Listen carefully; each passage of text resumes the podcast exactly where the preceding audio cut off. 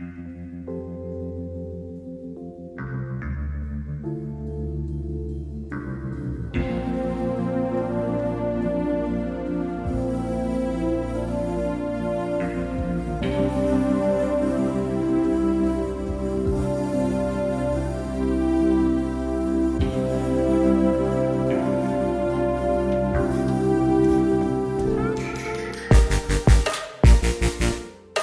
Ihr Katz, den kritischen Filmpodcast, heute mit Alexa Krieg. Hallo. Judith Niehaus. Hi. Und wir sprechen über Twin Peaks Staffel 1. Ich bin Christian Eichler. Hi.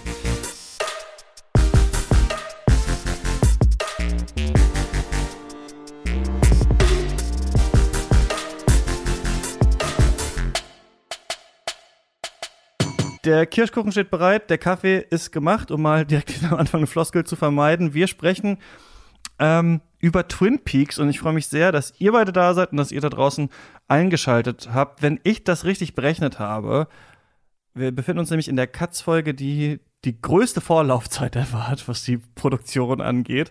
Ähm, müsste es jetzt kurz nach Weihnachten und kurz vor Silvester sein. Eigentlich die perfekte Zeit, finde ich, um nochmal Twin Peaks ähm, zu schauen und zusammen die erste Staffel zu besprechen. Und ähm, das machen wir jetzt. Und ich glaube, es ist auch wichtig, weil ich hatte ja in meinen Vorsätzen 2022, dass ich Twin Peaks und The Wire gucke und noch andere Sachen mache. Nichts davon habe ich eingelöst, aber die erste Staffel Twin Peaks immerhin ähm, für diese Folge geschaut. Ähm, schön, dass ihr beide da seid. Judith, du warst schon öfter zu Gast, du bist Literaturwissenschaftlerin, du bist äh, Cineastin. Du hast auch mal publiziert zu Twin Peaks, oder? Was hast du für eine Historie damit? Ähm, ja, ich habe tatsächlich einen Artikel über die Log Lady geschrieben. Das war der Peak meiner Twin Peaks äh, Karriere.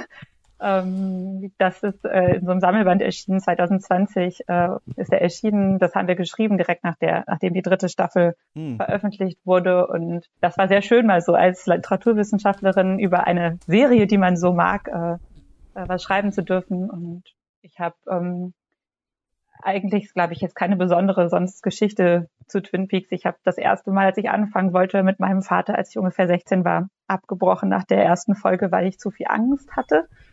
Und dann habe ich, äh, als ich richtig erwachsen war, noch mal einen neuen Anlauf gestartet und ähm, bin jetzt ganz glücklich, damit, damit ich, dass ich es geschafft habe und dass ich das jetzt noch ein drittes Mal gucken konnte für die Folge heute.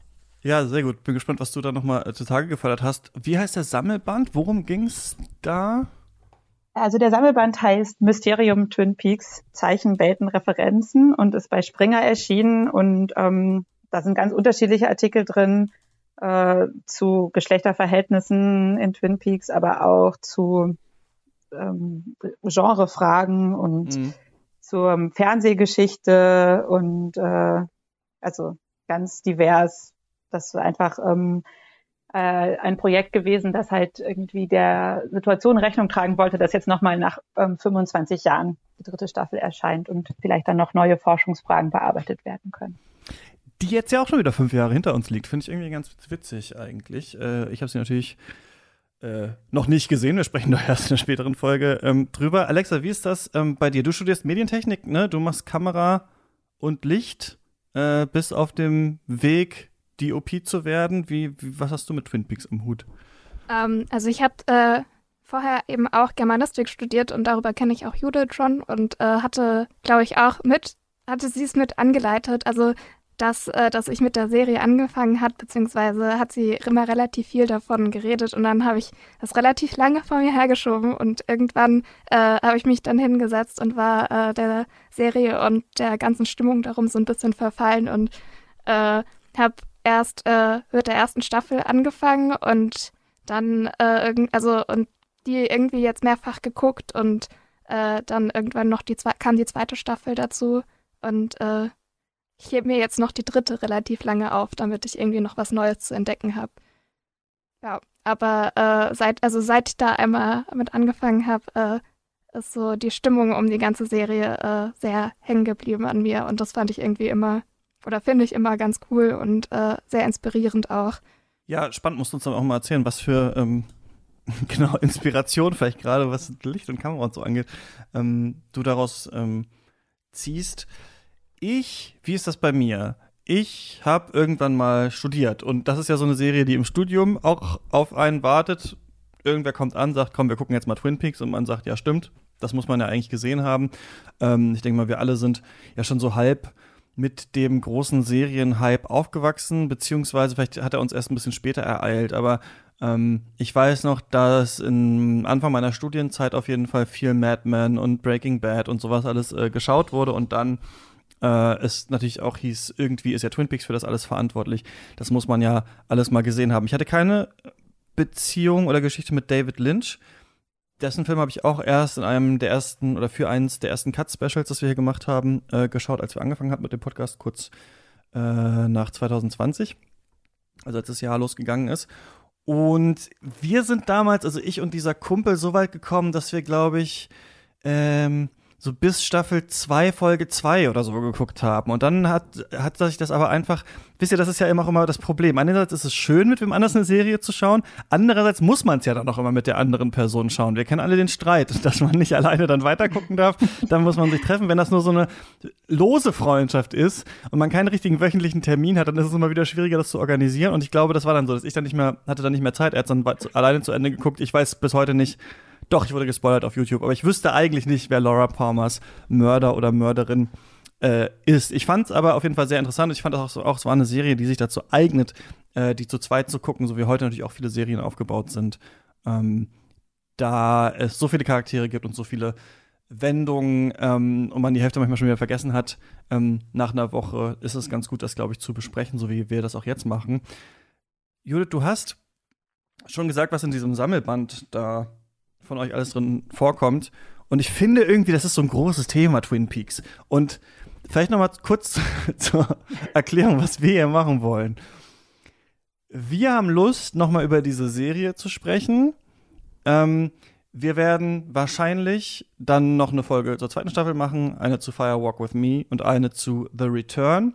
Und ähm, wir werden natürlich nicht all diese Sachen, also die auch über Twin Peaks bisher seitdem geschrieben wurden, äh, reininterpretiert wurden und so weiter, hier besprechen können, sondern nur ein paar Sachen. Wir werden auch nicht ein komplettes Recap machen, indem wir jede Einzelheit aus jeder Folge, äh, die, die passiert ist, ähm, hier nochmal aufdröseln, sondern so ein bisschen so eine Mischung. Es ist quasi eine Einladung, und das muss ich vielleicht jetzt einmal nochmal klar sagen, für euch alle da draußen, ich sehe euch, die ja auch alle noch nicht Twin Peaks geguckt habt, obwohl ihr wisst, eigentlich äh, hättet ihr das lange schon mal machen sollen oder schiebt es vor euch her.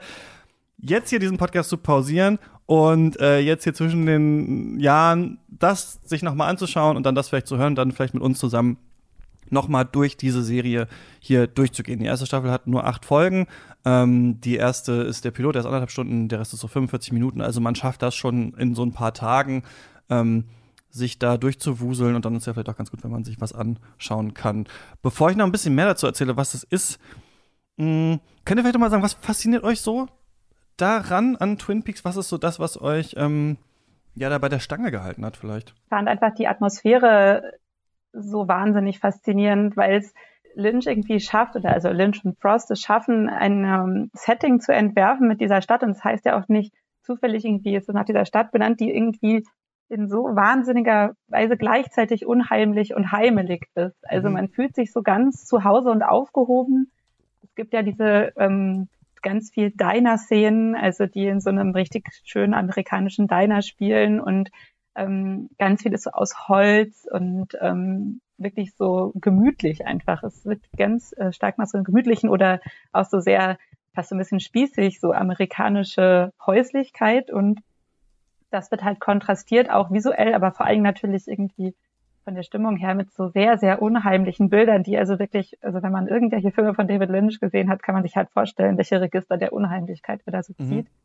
Und ähm, irgendwie das nebeneinander, das macht Lynch ja auch schon in anderen Filmen mal so. Blue Velvet ist da, glaube ich, so das meistgenannte Beispiel, ja. aber ähm, ich würde sagen, dass das in Twin Peaks wirklich so seinen Peak erreicht, weil er da halt auch so viel Zeit hat und diese Zeit, sich in dieser Welt so zu orientieren und mit den ganzen Figuren, es gibt ja so wahnsinnig viele Figuren in der Serie, so zu all denen so eine Beziehung aufzubauen, das ist für mich irgendwie, glaube ich, das Interessanteste daran. Und tatsächlich, auch was du vorhin schon meintest, dass man nicht jetzt alles aussortiert, tritt die Storyline für mich natürlich auch mit jedem Mal, dass ich die Serie nochmal gucke, weiter in den Hintergrund. Ja. Eben die Atmosphäre, würde ich auch sagen, ist so das, was äh, irgendwie am meisten da überzeugt. Und finde auch einfach so, dass es alles so einen, so einen sehr klaren Wiedererkennungswert hat. Also, dass man irgendwie, keine Ahnung, wenn man jetzt online irgendwie ein Meme oder so sieht und das ist aus Twin Peaks, dann erkennt man das eigentlich relativ direkt, weil es so eine sehr eindeutige Ästhetik auch hat. Also man erkennt eigentlich immer so, so dieses Farbspektrum mit den,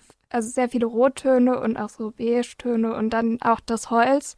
Ähm, dann zwischendrin immer Wald. Also ich finde, das hat irgendwie, dadurch, dass es so einen Wiedererkennungswert hat, finde ich auch, ist es irgendwie immer wieder wie zurückkommen, weil man, äh, also wenn ich es mir mehrfach anschaue, ist genauso wie die Musik, die dann auch nochmal, finde ich, dann diesen, diesen Bruch mit dem Gefährlichen und Bedrohlichen dann ganz oft auch mit aufnimmt, weil ich finde, mhm. so visuell wirkt es dann doch meistens relativ harmlos. Ich weiß nicht, vielleicht verrenne ich mich da gerade in was, aber ich finde, äh, die Musik, die bringt dann immer wieder nochmal so eine Bedrohlichkeit ran oder auch, also ist mir auch oft jetzt beim Wiederschauen aufgefallen, dass es so äh, die, die, äh, die Stimmung in der Szene kann total schnell kippen, wenn die Musik irgendwie anfängt oder aufhört. Und ähm, ich finde, so das Zusammenspiel von den unterschiedlichen Ebenen ist auch immer, also finde ich immer richtig gut gelungen daran.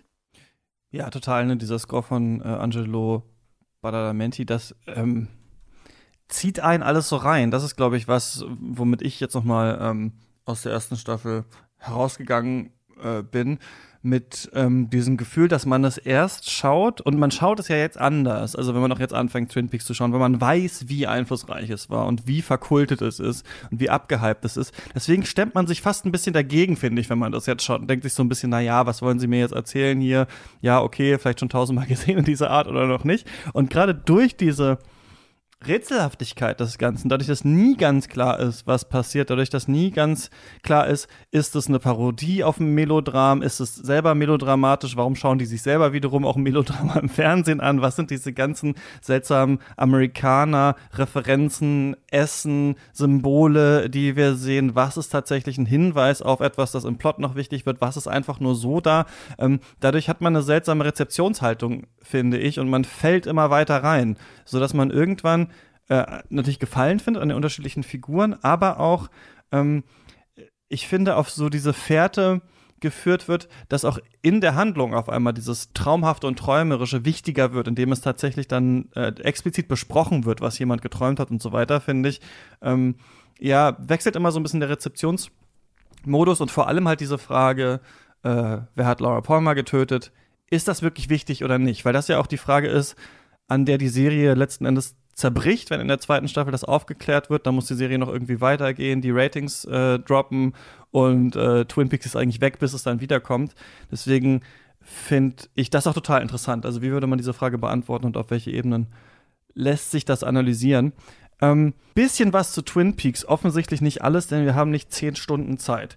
Aber wenn man das schaut, auch wenn man es noch nicht kennt, so wie ich, dann kommt es einem irgendwie vertraut vor. Ne? Also man ist vielleicht erinnert an Fargo, an einen FBI-Agent in einer kleinen Stadt, ein Mord wird aufgeklärt, alle haben irgendwie düstere äh, Geheimnisse und so weiter und so fort. Es kommt einem aber natürlich nur so bekannt vor, weil Twin Peaks super viele Sachen entweder erfunden oder weiterentwickelt hat, so dass sie dann halt popkulturell mega wichtig geworden sind. Hier mal nur so ein paar Sachen, für den, ähm, für die Twin Peaks der Credit gegeben wird, äh, dass das hier so oder so ähnlich zum ersten Mal passiert ist, beziehungsweise super einflussreich dann war. Das ist die erste Show, die eine ganze Staffel um einen Mord gespannt hat. Vorher gab es mal so ein oder zwei Folgen in irgendwelchen Detektivserien. Bei Dallas gab es mal vier Folgen, äh, bis ein Mord aufgeklärt äh, wurde. Heute natürlich total normal, ne? Serien wie True Detective oder so haben das. Die Serie wird dafür verantwortlich gemacht, dass äh, die Regie in Fernsehserien heutzutage wichtiger ist, als es mal war. Ursprünglich war es so, dass der äh, Showrunner, die Showrunnerin und die ähm, waren vor allem Writer, dass die wichtig waren, dadurch, dass David Lynch nach seinen ersten ähm, Erfolgen, Blue Velvet hast du gerade schon angesprochen, Judith äh, Elephant Man gab es ja noch und Eraserhead, der ist ja dann äh, hier ins Fernsehen gegangen und ähm, dadurch ist es auch heute immer noch irgendwie wichtig, wer führt eigentlich die Regie in Serien. Früher waren äh, Regisseure, Regisseurinnen eher so Erfüllungs Erfüllungsgehilfen noch und kein so Writer-Director-Team hatte vorher wohl so viel Einfluss auf äh, das, was tatsächlich in einer Serie passiert. Es wird gesagt, Twin Peaks ist viel filmischer als Fernsehserien früher waren. Was genau das heißt, müssen wir wahrscheinlich besprechen, aber wahrscheinlich kann man erstmal sagen, hm, das bewegte Bild in Zusammenarbeit mit dem Ton wird wichtiger als der Text, also als das, was im Skript steht, als das, was nur gesprochen wird. Und das ist natürlich heute auch äh, ganz stark so. Wir sehen hier wohl den Ursprung der Mystery Box Serie, so wie J.J. Abrams das mal genannt hat. Ne? Serien, die um ein Mysterium rum aufgebaut sind und bei denen auch heute noch Fans diskutieren, ist es überhaupt wichtig, dass das Mysterium aufgeklärt wird oder nicht? Ist gerade der Witz, dass es nicht richtig gut aufgeklärt werden kann. Ne? Lost, The Leftovers, Westworld und so weiter. Dass wir Genre-Mix im Fernsehen haben, liegt oder öfter im Fernsehen haben, liegt unter anderem wohl an Buffy the Vampire Slayer, aber eben auch an äh, Twin Peaks.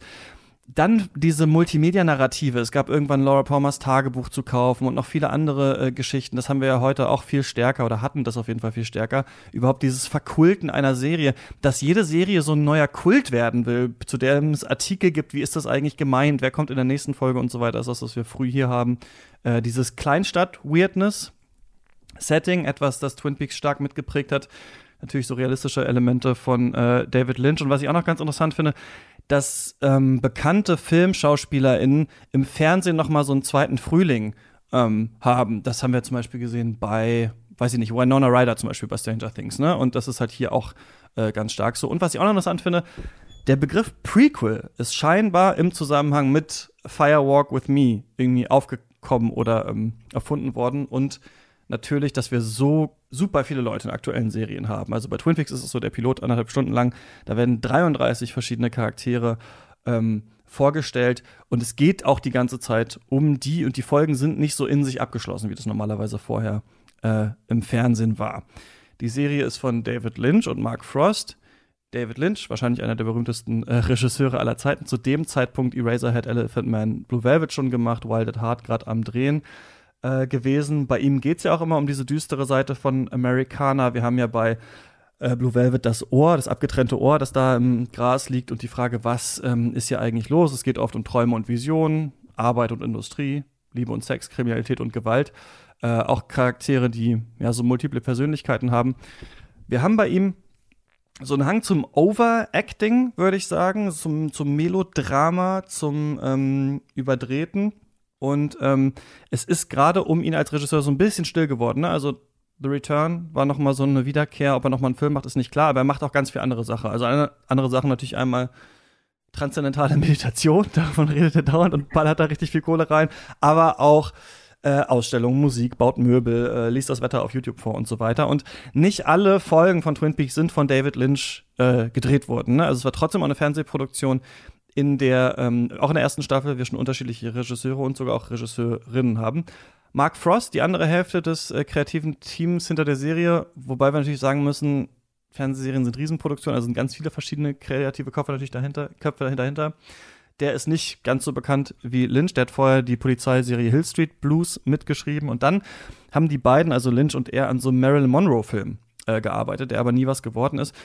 Und das war dann so ein bisschen die Inspiration auch zu Twin Peaks, wo Lynch dann auch besser gefallen hat, dass sie sich nicht an einer echten Persönlichkeit ähm, abgearbeitet haben, sondern ähm, das quasi ins Fiktionale verlagert haben. Die Serie ist nur zwei Jahre gelaufen, 1990 und 1991. Und was man auch so ein bisschen äh, mitkriegt, ist, dass sie auch immer noch mal so geändert wurde, je nachdem, ähm, was dann am Set passiert ist. Ne? Also wir haben diese Figur Bo von Bob zum Beispiel, der halt einfach da so eine, so eine Hand, glaube ich, war, ein Mitarbeiter, der dann, wo David Lynch dann gemerkt hat, ach, der kann ja Schauspielern, der ist ja irgendwie gruselig, den nehmen wir mal. Oder Laura Palmer wurde nur gecastet, um eine Leiche zu sein, aber dann, als sie diese Rückblenden gedreht haben, haben sie gemerkt, ach, die ist ja total talentiert, dann ähm, machen wir einfach mal einen extra Charakter irgendwie aus ähm, dieser Figur. Und ähm, die Serie war erst kritisch ziemlich erfolgreich. Dann, ähm, also zu Anfang der zweiten Staffel auch ziemlich gute äh, Ratings und äh, gehabt und dann als sollte aber ganz schnell der Mord aufgeklärt werden, der hier im Mittelpunkt steht. Und als das dann getan wurde, ging es dann bergab und die äh, Serie wurde gecancelt und ist ja dann 2017 ähm, wieder zurückgekommen und diesen Prequel-Film gab es äh, dazwischen auch ich kann jetzt nicht, ne, weil ich habe jetzt auch schon viel geredet, erzählen, was genau passiert alles in äh, Twin Peaks. Deswegen halte ich das mal kurz. 1989 spielt das, was wir hier sehen. Laura Palmer beziehungsweise ihre Leiche wird in Twin Peaks äh, angespült, ähm, ähm, am Ufer äh, gefunden. Das ist, glaube ich, dieser See, der in den Wasserfall da übergeht. Und äh, das ist ein kleines Kaff. Also wir haben nicht so viele verschiedene Orte. Wir haben das Diner, wir haben äh, ein großes Hotel, wir haben die Polizeistation, wir haben die Schule. Und die Frage ist jetzt, wer hat sie umgebracht? Es ist noch eine andere ähm, Frau verletzt worden äh, und es gab früher mal irgendwann einen Mord an einer Frau und deswegen wird Agent Dale Cooper auf den Plan gerufen, der ist FBI-Agent und fährt in diese Stadt und soll jetzt rausfinden, was ist da eigentlich passiert.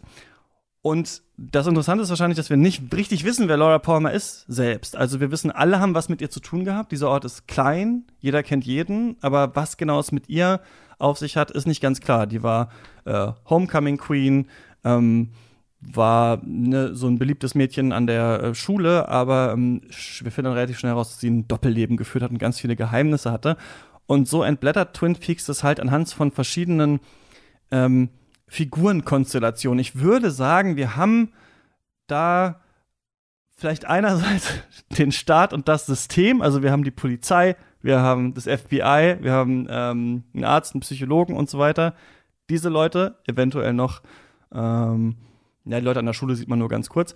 Dann haben wir das Kapital in, von, in ähm, Rolle von zwei ähm, UnternehmerInnen, wo sich viel um so eine alte ähm, wie heißt das, ein Sägewerk dreht, das abgebrannt werden soll, um da eventuell Versicherungen zu kassieren und da ein neues ähm, Hotel ist es, glaube ich, hinzubauen.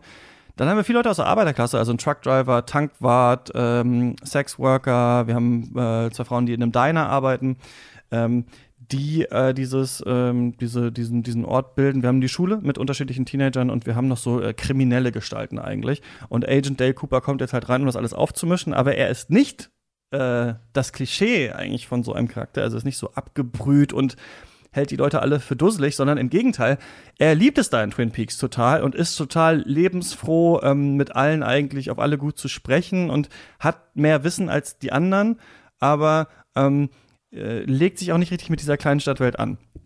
Und uns wird dann quasi über verschiedene ähm, Folgen relativ schnell erzählt, dass alle in diesem Ort ist etwas zu verbergen haben. Sie haben Affären äh, untereinander. Ähm, da wurden Morde begangen, Drogen gedealt. Da gibt es unterschiedliche Unterhändler. Es gibt ein äh, geheimes Bordell, wo ähm, Teenagerinnen äh, dann arbeiten sollen und so fort. Und Agent Cooper hat auch irgendwann einen Traum, in dem ihm äh, von einem Mann rückwärts ähm, ja so ein paar Hinweise gegeben werden. Und dann wird dieser Traum auch tatsächlich in die Ermittlungen eingebaut. Und ähm, zeichnet zum Beispiel jemand in der Polizei ein Bild von dem Mann, den er da gesehen hat. Und dann versuchen sie äh, rauszufinden, ähm, wer es gewesen sein konnte. Und die erste Staffel hat acht Folgen und endet mit einem Cliffhanger. Agent Cooper wird erschossen und ich weiß gar nicht, was noch alles passiert, aber äh, ja, das vielleicht erstmal so weit dazu. Ich habe wenig vom Plot erklärt, sondern eher so ein bisschen, was das Setting ist und so weiter und so fort. Judith, wie war das für dich, das jetzt nochmal zu schauen? Ähm, es war einfach also es war sehr schön, also wieder quasi wie mit Dale Cooper am Anfang dieser Serie so wieder dahin zu fahren, nicht zum ersten Mal, sondern halt zum dritten Mal.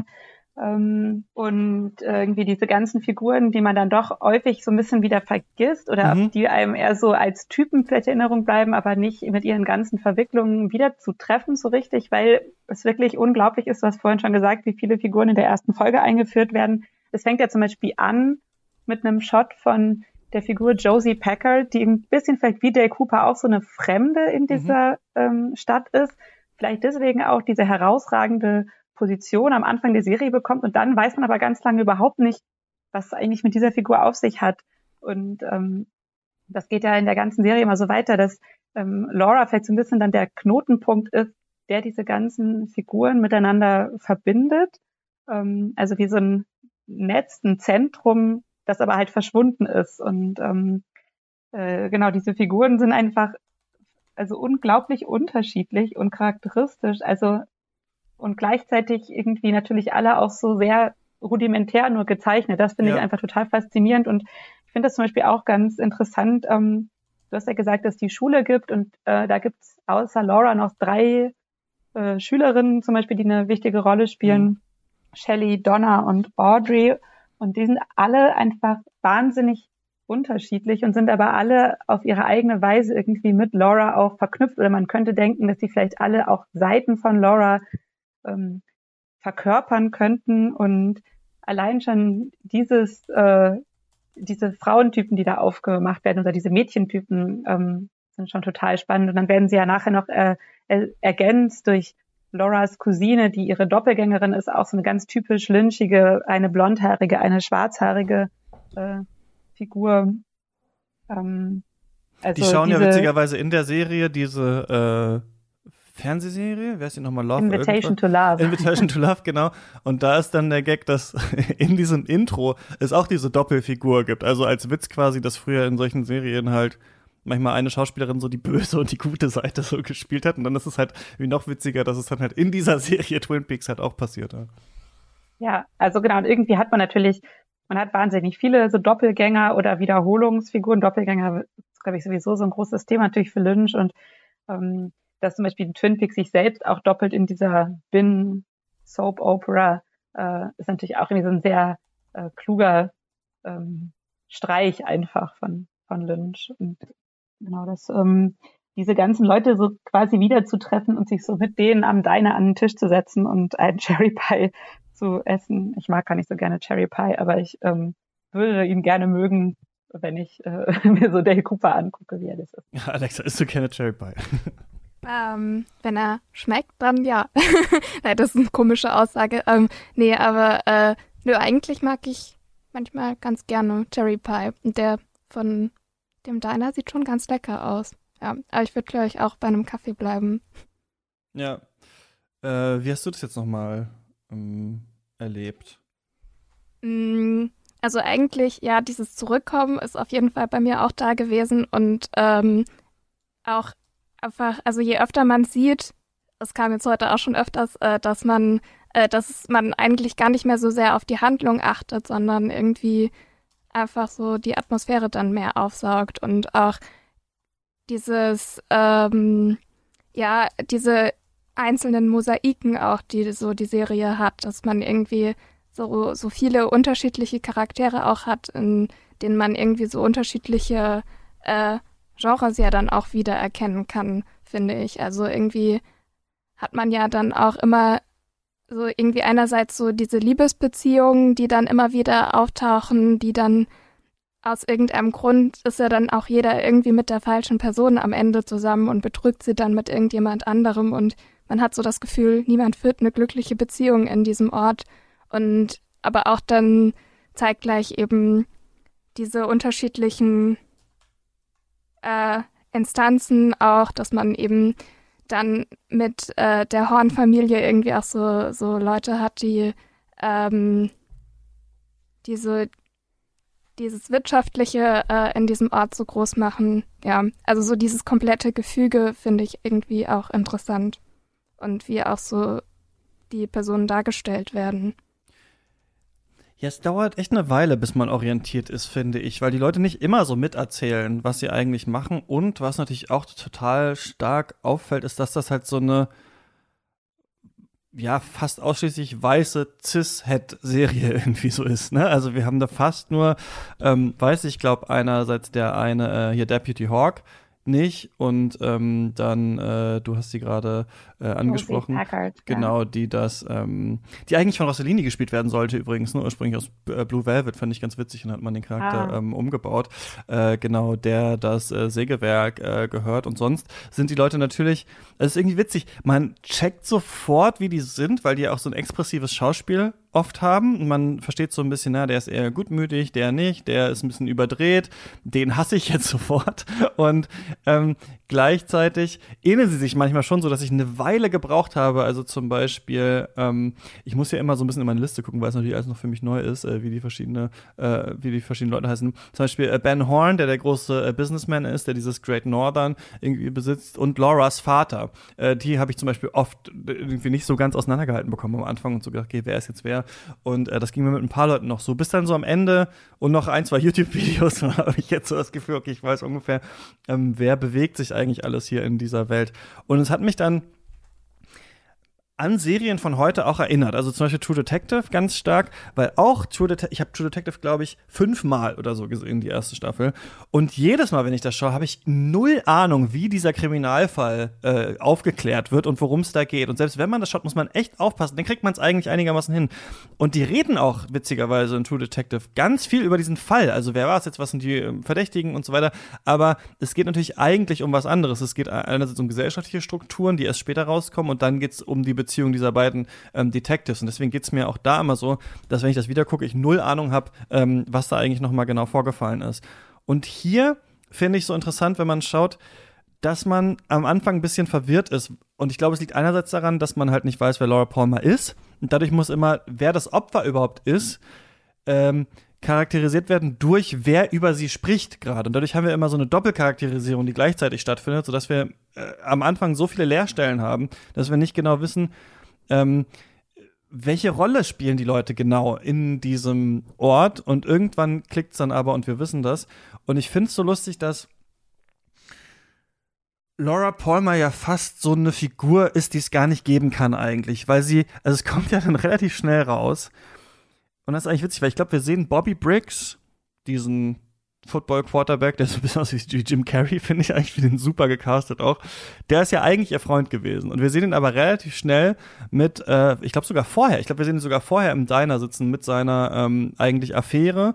Ähm, äh, Shelly, die ja wiederum mit Leo eigentlich zusammen ist. Also wir verorten die zusammen. Ich glaube, danach wird uns erst erzählt, ach ja, der war ja übrigens der Freund ähm, von Laura. Und dann haben wir das ja schon so als Knoten im Kopf. Moment mal, okay, der ist der von der und der. Und dann merken wir, ah nee, Laura hat ja auch James heimlich gedatet. Und dann merken wir aber schon, glaube ich, in Episode 2, dass das aber gar nicht die wichtige Beziehung war. Also wir sehen ja, Laura hat zum Beispiel James heimlich gedatet.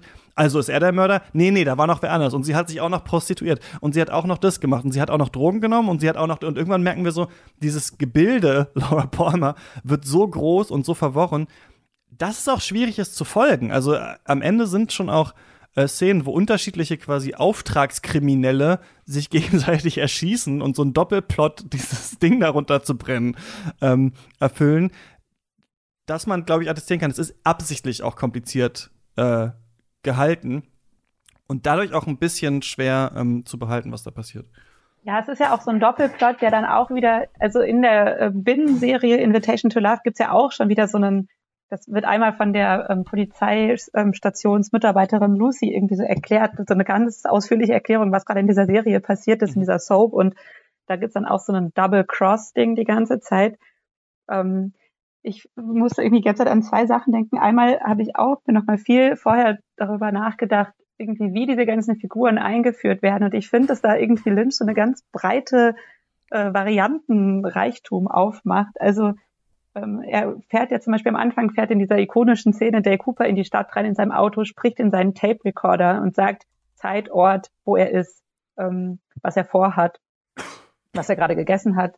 Und ähm, ganz häufig werden auf dieser Telling-Ebene, also dass Leute so richtig Sachen erklären, dass es eine ähm, öffentliche ähm, irgendwie Stadtversammlung gibt, in der äh, der Stand der Ermittlungen erklärt wird, dass halt überhaupt diese fremde Figur kommt, die dann erstmal ganz viel erfahren muss, der dann auch Leute vorgestellt werden. Also diese, das ist ja so eine ganz übliche Art und Weise, wie einem so ein Mikrokosmos zugänglich mhm. gemacht wird. Und andererseits hat man aber auch äh, ganz am Anfang von der Pilotfolge halt diese Konstellation, da ist Pete Martell, man weiß nicht, wer das ist, er scheint irgendwie mit Josie Packard, keine Ahnung, wer das ist, zusammenzuhängen und findet irgendwie diese Leiche von dieser Frau, äh, von diesem Mädchen. Mhm dass dann äh, die Leiche wird von zwei Polizeimitarbeitern und einem Arzt angeguckt.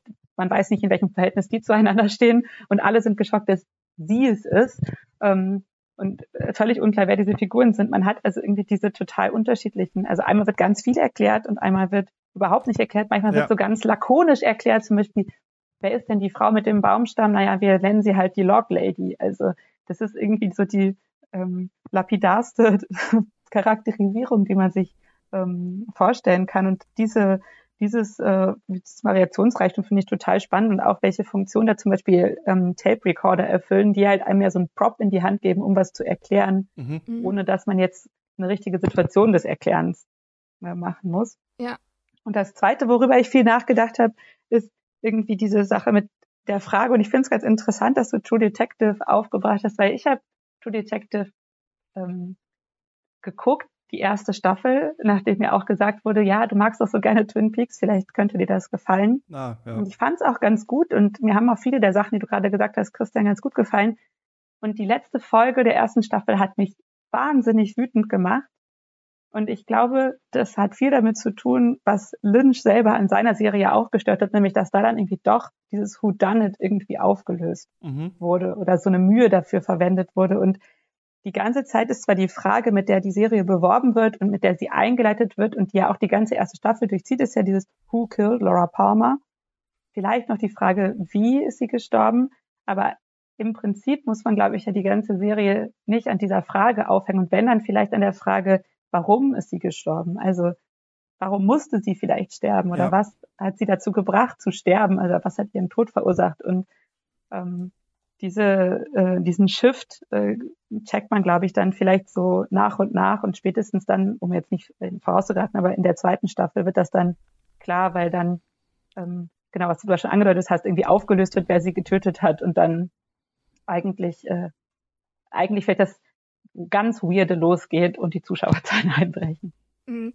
Also ich würde vielleicht auch nochmal auf äh, die, die äh, Einleitung oder die einleitende Darstellung von Laura Palmer auch zurückkommen. Also weil äh, so, ich hatte mir da auch so Gedanken drüber gemacht und mir ist auch irgendwie aufgefallen, dadurch, dass man so viele unterschiedliche Personen auch äh, hat, die äh, irgendwie in ihrem Dunstfeld einge äh, eingeführt werden, ähm, ist es irgendwie auch ganz oft so, dass wirkt, als ob, also man, man lernt Laura Palmer im Grunde ja nie kennen, sondern es, sie ist immer nur eine Projektionsfläche von dem, was andere ja. über sie sagen. Und ähm, dadurch, dass es so unterschiedliche Zugänge dann auch sind und unterschiedliche Charaktere, die sie beschreiben, finde ich, wird das auch, also noch sehr viel extremer. Und es sind ja eben so viele unterschiedliche äh, ja, Perspektiven, die dann irgendwie aufeinander kommen. Und das führt dann auch dazu, dass sie so schwer zu greifen dann wiederum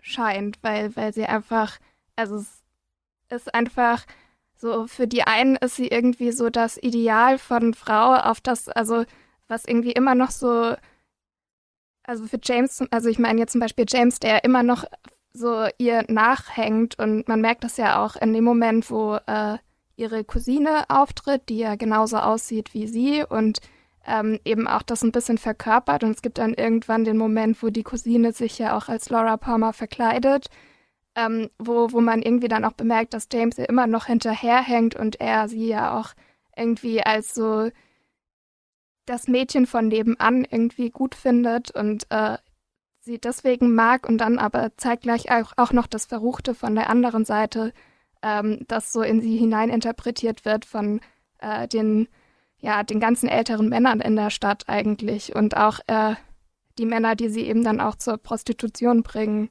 Ja, das ist ähm, total interessant, weil sie genau von unterschiedlichen Figuren ganz anders beschrieben wird und man Lynch ist so ein bisschen und Frost auch so offen lassen, also was war auch ihre Faszination mit dieser anderen Welt, in die sie sich begeben hat? Wie wurde sie dahin getrieben? Diese Frage, wer hat sie getötet, hast du schon angesprochen, Judith, ist ja fast eine kriminologische Frage erstmal. Wir haben einen Fall und es gibt ein Opfer und jetzt müssen wir herausfinden, wer im Sinne des Strafrechts halt dafür verantwortlich ist. Dann muss der vor Gericht oder die oder in den Knast oder was weiß ich und dann ist das so ein bisschen geklärt. Und das ist ja nie die ganze Seite von so einem Verbrechen, sondern die Frage ist ja auch immer, wie konnte es überhaupt dazu kommen?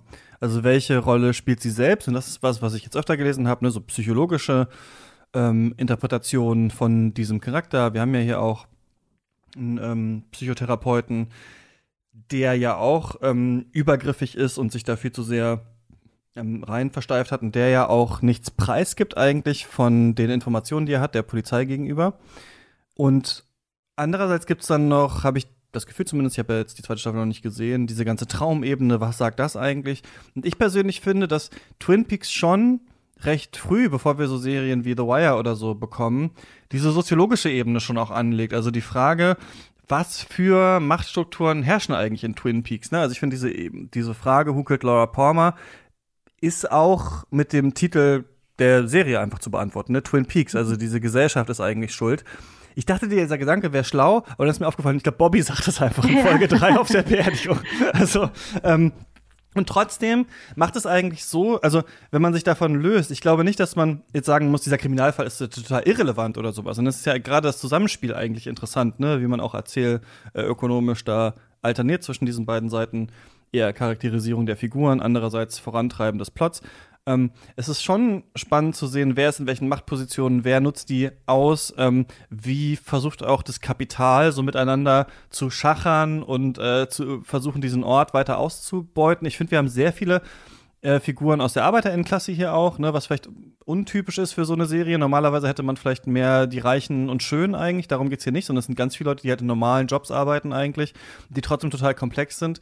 Und das finde ich einfach ganz interessant, wie das hier so aufgebaut wird. Wobei ich bisher nicht sagen kann, dass ich äh, dass bei dieser äh, systemischen Ebene ich jetzt eine riesige zum Beispiel Kapitalismuskritik oder so erkannt habe. Ich weiß nicht, ob da ist David Lynch, glaube ich, nicht so der Charakter dafür, genau das anzubringen. Es sind eher schon auch hier so die Einzelpersonen, würde ich sagen, die aus Gier handeln oder aus Rache oder so. Aber ich sehe schon auf jeden Fall so eine große Patriarchatskritik auf jeden Fall hier. Ne? Also einerseits natürlich ganz klar in Leo, aber auch in ganz vielen anderen Figuren. Es sind halt viele Männer, die hier ähm, an den verschiedenen Toren der Unterwelt stehen und da nicht nur vielleicht ihr Wissen nicht teilen mit der Polizei und so weiter, sondern auch tatsächlich halt diese jungen Frauen ähm, da reinführen. Ne? Deswegen, wenn man es so ganz billig lesen will, steht natürlich auch Laura Palmer für eine junge Frau, die halt von dieser Gesellschaft irgendwie getötet wurde. Und das klingt vielleicht ein bisschen platt, aber es ist auch interessant, die Serie unter dem Aspekt zu gucken. Also wer hat irgendwie Schuld daran oder nicht, aber ich weiß halt noch nicht genau, mhm. äh, wie es am Ende aufgeklärt wird. Ich weiß nur, wer es war. ja. Ich weiß nicht, ob wir vielleicht, wenn wir noch drüber reden, so generell, aber es, so generell kann ja auch über die Darstellung der Frauenfiguren da sehr viel gesagt werden. Aber ich hatte auch einen ähnlichen Gedanken tatsächlich zwischenzeitlich auch, weil mir auch so aufgefallen ist, dass es sehr viele Momente gibt, in denen eben gerade die männlichen Figuren, da würde ich jetzt vielleicht Nadine, die äh, Partnerin von dem Tankstellenwart, so ein bisschen rausnehmen. Äh, gerade die männlichen Figuren sind irgendwie auch sehr oft dabei zu beobachten, wie sie dann so in Angesicht von Problemen irgendwie die Fassung verlieren oder so im schlimmsten Fall auch verrückt werden. So jetzt, also zum Beispiel bei Leland ist es ja, also dem Vater von Laura Palmer, ist es mhm. ja sehr eindeutig, dass der eben die ganzen Geschehnisse nicht wirklich verarbeiten kann und wie sich das dann weiterentwickelt. In der zweiten Staffel zeigt sich dann noch, aber also dass das irgendwie so auch äh, Bobby, der irgendwie auch in der bei der Beerdigung anfängt, äh, sich zu prügeln und mit der Situation nicht zurechtkommt. Äh, ich hatte dann irgendwann so den Gedanken, dass irgendwie die Frauenfiguren plötzlich die sind, die anfangen, Dinge zu tun oder die Handlungen übernehmen. Und ähm, das finde ich eigentlich auch für eine Serie aus den 90ern auch äh, bemerkenswert, weil das hätte ich jetzt auch irgendwie nicht so erwartet, dass gerade die Frauen irgendwie so die aktiven Figuren sind. Ja, die Frauen haben ähm, äh, total, also eine total ähm, unterschiedliche Arten, finde ich, der, äh, der Aktivität oder der Agency und ähm, das finde ich schon auch total spannend, dass da so eine große, genau, so eine große Bandbreite aufgespannt wird und die wirklich auch sehr aktiv ja sind. Also zum Beispiel äh, eine, eine junge Frau, die sich dann eine Waffe besorgt, um sich halt gegen ähm, den, äh, die häusliche Gewalt ihres Mannes zu mhm. wehren oder ähm, äh, eine andere junge Frau, die sehr seltsam und offensiv, aber bewusst natürlich ihre sexuellen Reize einsetzt, um einfach nur totales Chaos zu stiften, ja. ähm, weil sie es kann und weil sie Lust darauf hat und weil sie irgendwie so eine bisschen destruktive Persönlichkeit vielleicht hat. Ähm, und trotzdem ist es ja so, und da finde ich, äh, hast du auch, Christian, vorhin schon ja gesagt, dass die ganzen, also schon die Gatekeeper und die Leute, die immer am Ende am längeren Hebel sitzen oder vielleicht saßen, vielleicht ändert sich das ja auch, schon alles ähm, Männer sind in dieser Stadt. Und ähm, da würde ich dann irgendwie auch nochmal über Dale Cooper reden wollen, also weil wir haben diesen ähm, äh, FBI-Agent, der irgendwie dann gepaart wird mit dem Sheriff von der Stadt, Sheriff Truman, der auch ähm, so eine totale Idealfigur ist. Mhm. Auch Sheriff Truman hat eine Affäre erfahren, wer aber selbst in dieser Affäre ist er wirklich so der so herzigste Mensch, den man sich vorstellen kann. Er betrügt niemanden, glaube ich, oder? Er, hat keine er betrügt niemanden und er ist so ganz pure irgendwie. Und äh, er und Dale Cooper sind natürlich auch irgendwie ein interessantes Tandem und Dale Cooper ist aber ja wirklich zu einer der, also wichtigsten Figuren der Fernsehgeschichte geworden und auf so vielen Memes und ähm, so vielen Bildern. Und ich habe mich schon häufig gefragt, warum, also was es ist, was diese Figur so krass ausmacht oder so sympathisch macht. Und äh, sie ist natürlich anders, das hast du, Christian, auch vorhin schon gesagt. Ähm, sie ist irgendwie anders als so andere FBI-Agents. Ähm, er ist so sehr zugänglich, also er zeigt sich sehr zugänglich, sowohl für die äh, Leute aus der Kleinstadt, macht er nicht so ein er, ich bin besser als ihr ähm, äh, Modus auf und er ist irgendwie sehr intuitiv und ähm, so ein bisschen esoterisch angehaucht. Aber was, glaube ich, für mich irgendwie das Interessante an dieser Figur ist, ist diese Begeisterungsfähigkeit. Also er ist so, mhm. also er ist so wahnsinnig begeisterungsfähig und also das sieht man natürlich vor allen Dingen am S, das ist so das Standardbeispiel in der Serie, aber auch bei so vielen anderen Sachen, wie wahnsinnig ähm, obsessed er mit den äh, Bäumen um die Stadt herum ist und äh, wie toll er es findet, äh, dass äh, irgendwie in diesem Hotel äh, alles so gemütlich ist und er ist einfach so, ähm, ja, irgendwie so engagiert in dieser Begeisterung. Ich äh, frage mich, ob das irgendwie, ob das das ist, was ihn ausmacht oder ähm, ob es noch mehr dazu gibt. Ich sage ja immer, er ist der Erfinder der Sprachnachricht. Weil, also, also ich finde, also generell, so wie er eben seine Aufnahmen an Diane, ja, Diane heißt sie, immer mhm. äh, handhabt, das ist eigentlich im Grunde nichts anderes als, äh, als Sprachnachrichten aufnehmen. Und also das finde ich irgendwie auch immer, also das ne, ist ja auch so ein Markenzeichen von ihm. Das wird ja auch irgendwie, zum Teil ist es auch super absurd in so ganz merkwürdigen Momenten, aber das finde ich irgendwie auch ganz spannend. Und normalerweise fände ich jetzt irgendwie Charaktere auf der Seite der Polizei auch nicht so sympathisch, aber in dem Fall ähm, frage ich mich auch immer, woran das liegt, dass, dass, äh, dass ich irgendwie ja, ihn als Charakter auch so gut finde. Und irgendwie bin ich aber auch noch nicht so wirklich zu einer äh, Antwort oder so gekommen. Ja, ich finde das auch interessant, weil es wirklich auffällt, wie positiv die Polizei hier gezeichnet wird in dieser Serie. Da ist ja fast niemand, also von all den Leuten, die da Dreck am Stecken haben und irgendwie dann noch äh, Affären hinterrücks und dies und das und eigentlich geht man noch ins Bordell und sonst was, ähm, also wir haben einmal diese Szene, in der sie, in der dann Agent Cooper revealed wird, dass sie so eine Secret Society da irgendwie, Book Boys Club oder weiß nicht, wie die nochmal genau hieß, haben, äh, wo sie dann ja auch jemanden gefesselt haben. Da sieht man so mal auch unkommentiert eigentlich in der Serie, ne? aber immerhin ist es angelegt, dass es natürlich da nicht mit lauteren äh, Mitteln zu sich geht. Aber sonst sind die eigentlich alle außer dieser andere noch, ähm, FBI-Pathologe oder wer der ist, der da natürlich alle beleidigt und da reinstürmt, äh, recht positiv gezeichnet. Ne? Die sind dann so ein bisschen dusselig oder gutherzig, alle haben so eine unterschiedliche Seite. Wir haben die äh, Rezeptionistin natürlich, dann ähm, haben wir Deputy Hawk, der gut, vielleicht auch ein bisschen klischeemäßig gezeichnet ist in seiner Spiritualität, aber ähm, das ist niemand so, bei dem man das Gefühl hat, Andy natürlich so, diese, dass die alle, äh, dass da jemand noch Dreck am Stecken hat oder so. Und warum es, glaube ich, trotzdem funktioniert und vor allem natürlich auch mit Agent Cooper ist, ähm, die Figuren, wenn die eingeführt werden, haben ja alle so einen Character-Trait irgendwie, dass man wirklich das Gefühl hat, okay, der ist hinterlistig oder der ist Choleriker, die ist gutherzig, die ist ein bisschen verwirrt oder so. Also wir haben direkt so einen Vibe, würde man heutzutage sagen, der den Leuten gegenüber. Aber die Beziehung zwischen Stadt und Land die ja eigentlich klar ist normalerweise in solchen Serien. Der Cop aus der Großstadt ist hardboiled, die Landeier sind ein bisschen idiotisch und er räumt da jetzt mal auf, aber er lernt dann vielleicht seine weiche Seite kennen oder sowas über die Zeit und die lernen auch was von ihm und so weiter. Ein ungleiches Duo nähert sich an.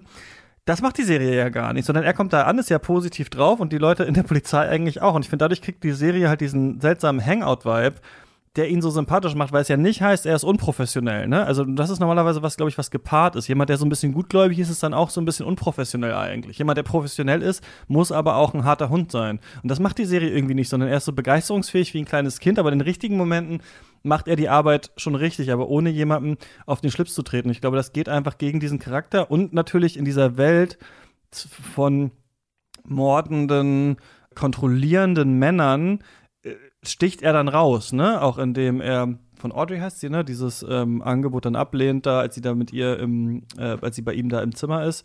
Und deswegen, ja, glaube ich, ist vereinnahmt er einen so. Und dann kommt ja noch diese Traumebene mit rein. Und das finde ich eigentlich witzig, weil er ja eigentlich vielleicht eher der rationale Typ ist und er in Twin Peaks die Leute an Geister glauben. Aber dann kommt er ja mit diesem Traum von Tibet und dieser Idee, dass man auch Unterbewusstes äh, bearbeiten muss. Und dadurch wird er, glaube ich, durch diese Esoterik ein bisschen liebenswürdig und weil man sich dann selber fragt, Moment, ist da nicht vielleicht was dran? Also ist es nicht tatsächlich vielleicht so in so einer Ermittlung, dass man unterbewusst schon Dinge aufgenommen hat, die ähm, man nur noch nicht richtig verbalisieren kann. Und das macht, glaube ich, diese Faszination irgendwie aus. Also, dass er eigentlich als äh, mächtigerer Typ da reinkommt, aber total viel Gefallen findet einfach an diesem Setting und dadurch diese Stadt Twin Peaks auch so, ne, Twin auch so doppeldeutig ist. Es ist heimlich, aber es ist auch gruselig. Und ich glaube, in einer, selbst in heutigen Serien würde man das nicht so vielschichtig zeichnen. Ich glaube, das gelingt der Serie, dass die Charaktere erst eindeutig sind und dann aber vielschichtig was passiert und wie der Ort auch äh, dargestellt wird. Und ich glaube, das macht's äh, so faszinierend. Und das lässt einen auch an der Serie bleiben, weil sie dadurch spaßig ist, obwohl sie düster ist. Ja. Spaßig ist ja sowieso, ich weiß nicht, ich, das ist einfach eine wahnsinnig komische. Es ist einfach wahnsinnig komisch. Ich muss schon wirklich immer noch sehr häufig sehr laut lachen. Ähm, und auch so Szenen, die so richtig so stark mit sind. Also natürlich gibt es auch so Slapstick-Szenen, ähm, aber auch so Szenen, weiß ich nicht, wo äh, zum Beispiel einmal Cooper in die Polizeiwache kommt und einfach drei Leuten begegnet und mit allen ihnen spricht, aber niemand kann ihm antworten, weil alle einfach am Essen sind und ganz lange kauen auch. Und dann ist er aber schon wieder weg, wenn sie dann runtergeschluckt haben. Und also so, wie das auch ausgehalten wird, ist einfach ähm, wahnsinnig komisch. Und es gibt natürlich auch einfach so trottelige Charaktere. Na, Andy ist da natürlich ein Beispiel für. Ja, wenn der den Stein an den Kopf kriegt bei diesem Ding, dann muss ich immer äh, ja, auch genau. lachen. Ja. Oder Pete Martell, der ähm, äh, angeln geht und der Lauras Leiche am Anfang findet, der dann einmal den ähm, Kaffee serviert, in, wo ein Fisch in dem Kaffeezubereiter war. Und ähm, sind einfach so Trottelfiguren, die das natürlich sehr auflockern und sehr lustig machen. Ähm, aber zu diesen Träumen nochmal musste ich auch immer daran denken, dass äh, ja diese ganzen Lynch-Filme, aber auch jetzt diese Serie irgendwie selber alle wie so ein bisschen ein Traum sind. Ja. Und das überlagert sich jetzt ja hier auch. Also ja. zum Beispiel haben wir diese Szene, ähm, wo dann, äh, äh, glaube ich, ähm, Sarah Palmer, also Lauras Mutter, die wirklich ähm, natürlich äh, sehr, sehr leidet unter dem Tod ihrer Tochter und dann auch noch unter dem Verhalten ihres Mannes danach, der ähm, sie auch nicht so richtig gut unterstützt. Auf jeden Fall ist sie wirklich sehr instabil psychisch und hat dann aber Visionen, zu denen sie dann auch sehr aufrichtig befragt wird von äh, Dale Cooper und den äh, Polizisten. Und ähm, die Sachen, die, die sie dann beschreibt, die haben wir aber als Zuschauerinnen vorher schon gesehen, mhm. teilweise als Filmbild. Und da sieht man dann ja auch, dass es sich so ein bisschen überlagert, weil alles, was wir sehen, ja irgendwie doch auch Teil eines Traums werden könnte. Und ähm, wir sehen ja auch Cooper's Dream. Also das ist ja was, was nicht nur er erzählt, er erzählt das morgens über einen Kaffee, ähm, äh, sagt er irgendwie, lässt er äh, Lucy und Sheriff Truman irgendwie an seinem Traum teilhaben, aber man sieht vorher auch seinen Traum tatsächlich, also dieses berühmte Rückwärtssprechen, die roten Vorhänge, der gezackte Boden, das sind Sachen, die wir sehen und dadurch wird natürlich insgesamt auch jetzt so rein ähm, auf filmischer Ebene irgendwie die Grenze unklar zwischen Film und Realität und Traum. Also alles ist irgendwie ein Traum wahrscheinlich, wenn man äh, irgendwie da Lynch richtig folgt, also in, in, letzter Konsequenz. Das hat mich auch total überrascht. Also, ähm, dass dann auf einmal dieses Bild gezeichnet wird von Bob, also dieser Traumfigur. Wie heißt das denn, wenn in der Z Polizei so ein Bild gezeigt wird? Phantombild, ja. Ähm, genau. Das dann gezeichnet wird, mh, hm, dann wird da mit den Steinen auf diese Flaschen geworfen, weil, ähm, weil man irgendwie so diesen Buchstaben J irgendwie, was man dazu fühlt, da wird dann schon was bei rauskommen. Sie wird zu ihrer Vision tatsächlich befragt. Das finde ich spannend, weil das dann genau etwas, was wir nur auf der Bildebene sehen und was nicht so richtig auf der tatsächlichen Handlungsebene ist, sondern vielleicht eher auf einer Traumebene, in die Handlungsebene mit eingewoben wird. Und wir merken, hm, die machen da jetzt mit und die Leute, also als er dann da diese Flaschen aufstellen lässt, gucken die ihn auch alle so ganz erwartungsvoll an. Also das ist ja auch so witzig, ne, dass die wissen, okay, der große FBI-Mann aus der Großstadt ist jetzt da und der kommt aber mit so Traumtanz und die denken, na gut, das wird jetzt schon irgendwas sein. Dadurch, ähm, genau, versucht die Serie eigentlich äh, so ein äh, träumerisches Denken fast, äh, ähm, fast äh, plausibel zu machen eigentlich für den Zuschauer. Und das finde ich ganz interessant, weil ich beim Schauen tatsächlich, habe ich gerade schon gesagt, so dachte, so ganz so blöd ist es nicht, jemanden zu seinen Träumen äh, zu befragen, weil das sind ja Verarbeitungen von dem, was man am Tag äh, erlebt hat, an das man sich vielleicht gar nicht erinnern kann, was vielleicht verdrängt ist, ohne das jetzt auch so eine billige äh, Carl Gustav Jung Art äh, aufdröseln zu wollen. Aber ähm, ja, ich glaube, das ist ganz spannend. Und es scheint ja so, dass das mit der Serie dann noch sp später viel weitergeht, ne? Und ähm, noch viel weiter gesponnen wird. Aber ich finde, in der ersten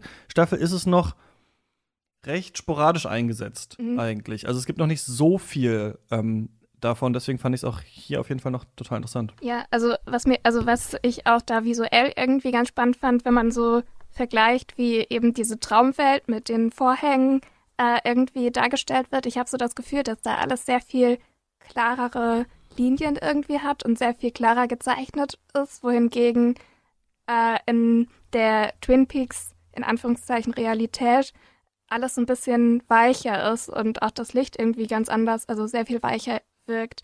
Äh, zumindest hat, also war das ein bisschen mein Gefühl.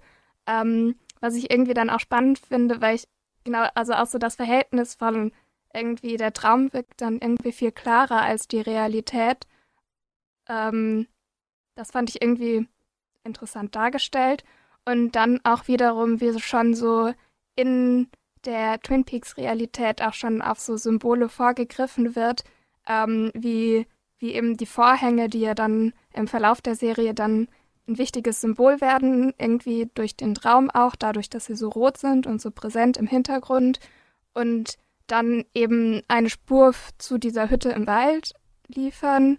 Und aber schon ganz am Anfang irgendwie mit Nadine angeteasert wird, dass Vorhänge vielleicht existieren, äh, indem sie so ähm, sich so, so extrem mit diesen Drape-Runnern, also ich weiß, ich kenne Deut den deutschen Begriff, den weiß ich gerade dazu nicht, aber also sie versucht ja irgendwie immer, dass diese Vorhänge sich möglichst ohne Geräusch fortbewegen. Ähm, und da wird irgendwie schon der Vorhang an sich als Symbol mhm. besonders in den Vordergrund gestellt. Und irgendwie wie da so mit Symbolen aufeinander Bezug genommen wird, finde ich dann auch ganz spannend. Vorhangläufer heißen die Vorhangläufer, ja. Vorhangläufer, Dinger, die man ja. oben äh, äh, ranmacht. Es ist eh, oder eine Serie der äh, nur ein kurzer Einwurf der vielen einfach Symbole und Dinge, ne? Also wir haben ganz viele einzelne Gegenstände, Gegenstände werden verloren, äh, gehen verloren, werden versteckt, tauchen wieder auf, werden verbrannt. Ähm, man schaut sie sich genau an und so. Also die Serie ist sehr gut darin, schon früh diese ganzen eigenen Gegenstände so zu etablieren und immer wieder darauf zurückzugehen.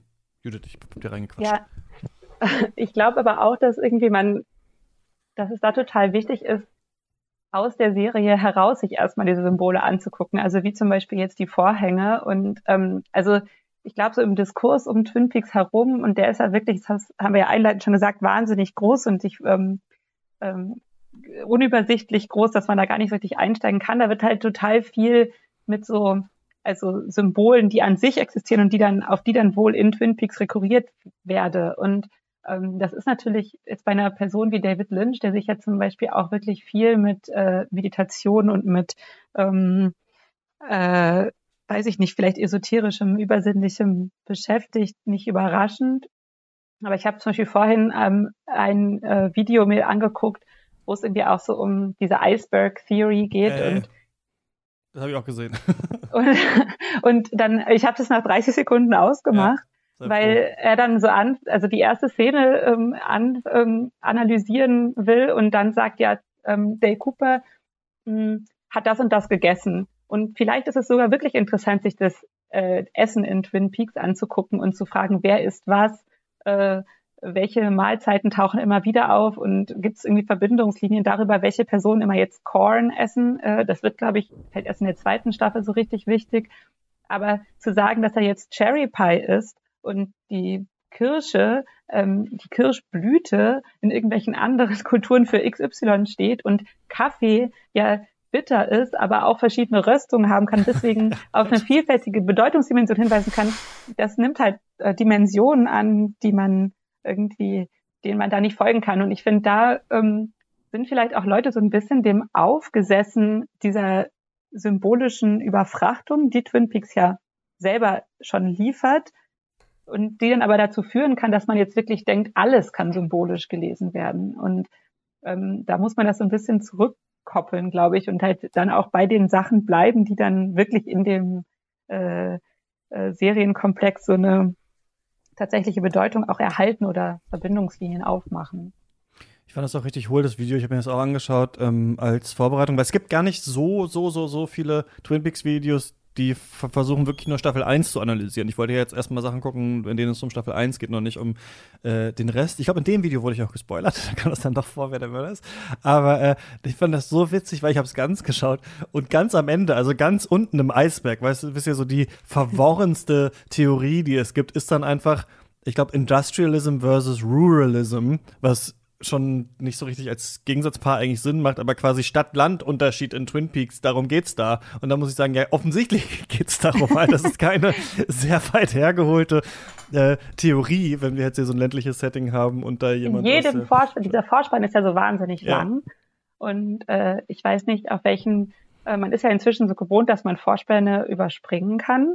Und ähm, das kann man nicht, wenn man das auf DVD einfach guckt. Ja. Äh, und ähm, da kommt die ganze Zeit dieses Sägewerk, hat ja so eine prominente Funktion und das Sägewerk ist ja quasi die industrielle Ausbeutung der Natur. Also das ist so, es ist so mit dem Vorschlaghammer beziehungsweise halt mit der Axt äh, wird einem dieses ähm, äh, Natur gegen Industrie äh, Gegensatzpaar ja präsentiert. Da muss man nicht ganz unten in den Eisberg tauchen. Ja, genau. Und das ist ja auch bei Lynch sicherlich auch sonst ähm, eine Sache. Und dieses komplett symbolische Abtauchen. Ja, ich weiß auch nicht, ob man da. Also. Hm. Es ist ja so, dass wir nicht nur ähm, uns fragen, was haben sich die AutorInnen von etwas gedacht, äh, wenn wir jetzt Filmkritik oder Analyse machen, sondern auch überlegen, was sehen wir da drin und sowas. Und das deswegen führt es natürlich auch dazu, dass man dann solche Verrenkungen anstellt, um das zu interpretieren.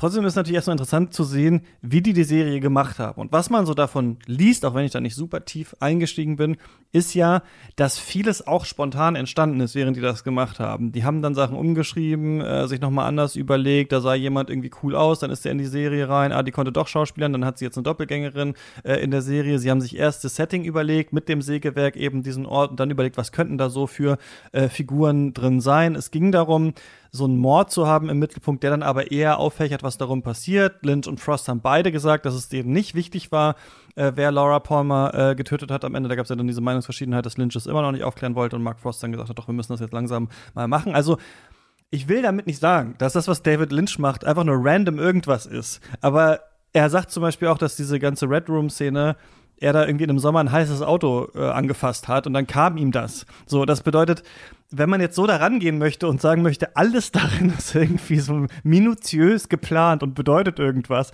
äh, kann man das machen, aber schon von dem, was die Macher der Serie erzählen, war es anscheinend nicht so. Dann kann man natürlich jetzt trotzdem noch hingehen und sagen, selbst wenn die das nicht aktiv sich so überlegt haben, ist es da trotzdem drin. Aber ich gebe dir recht, in diesem Video merkt man das schon am Anfang irgendwie. Ein Thunfisch-Sandwich hat, hat viel Protein, sagt er dann, und dann kommt noch irgendeine Ableitung. Dann denkt man so, okay.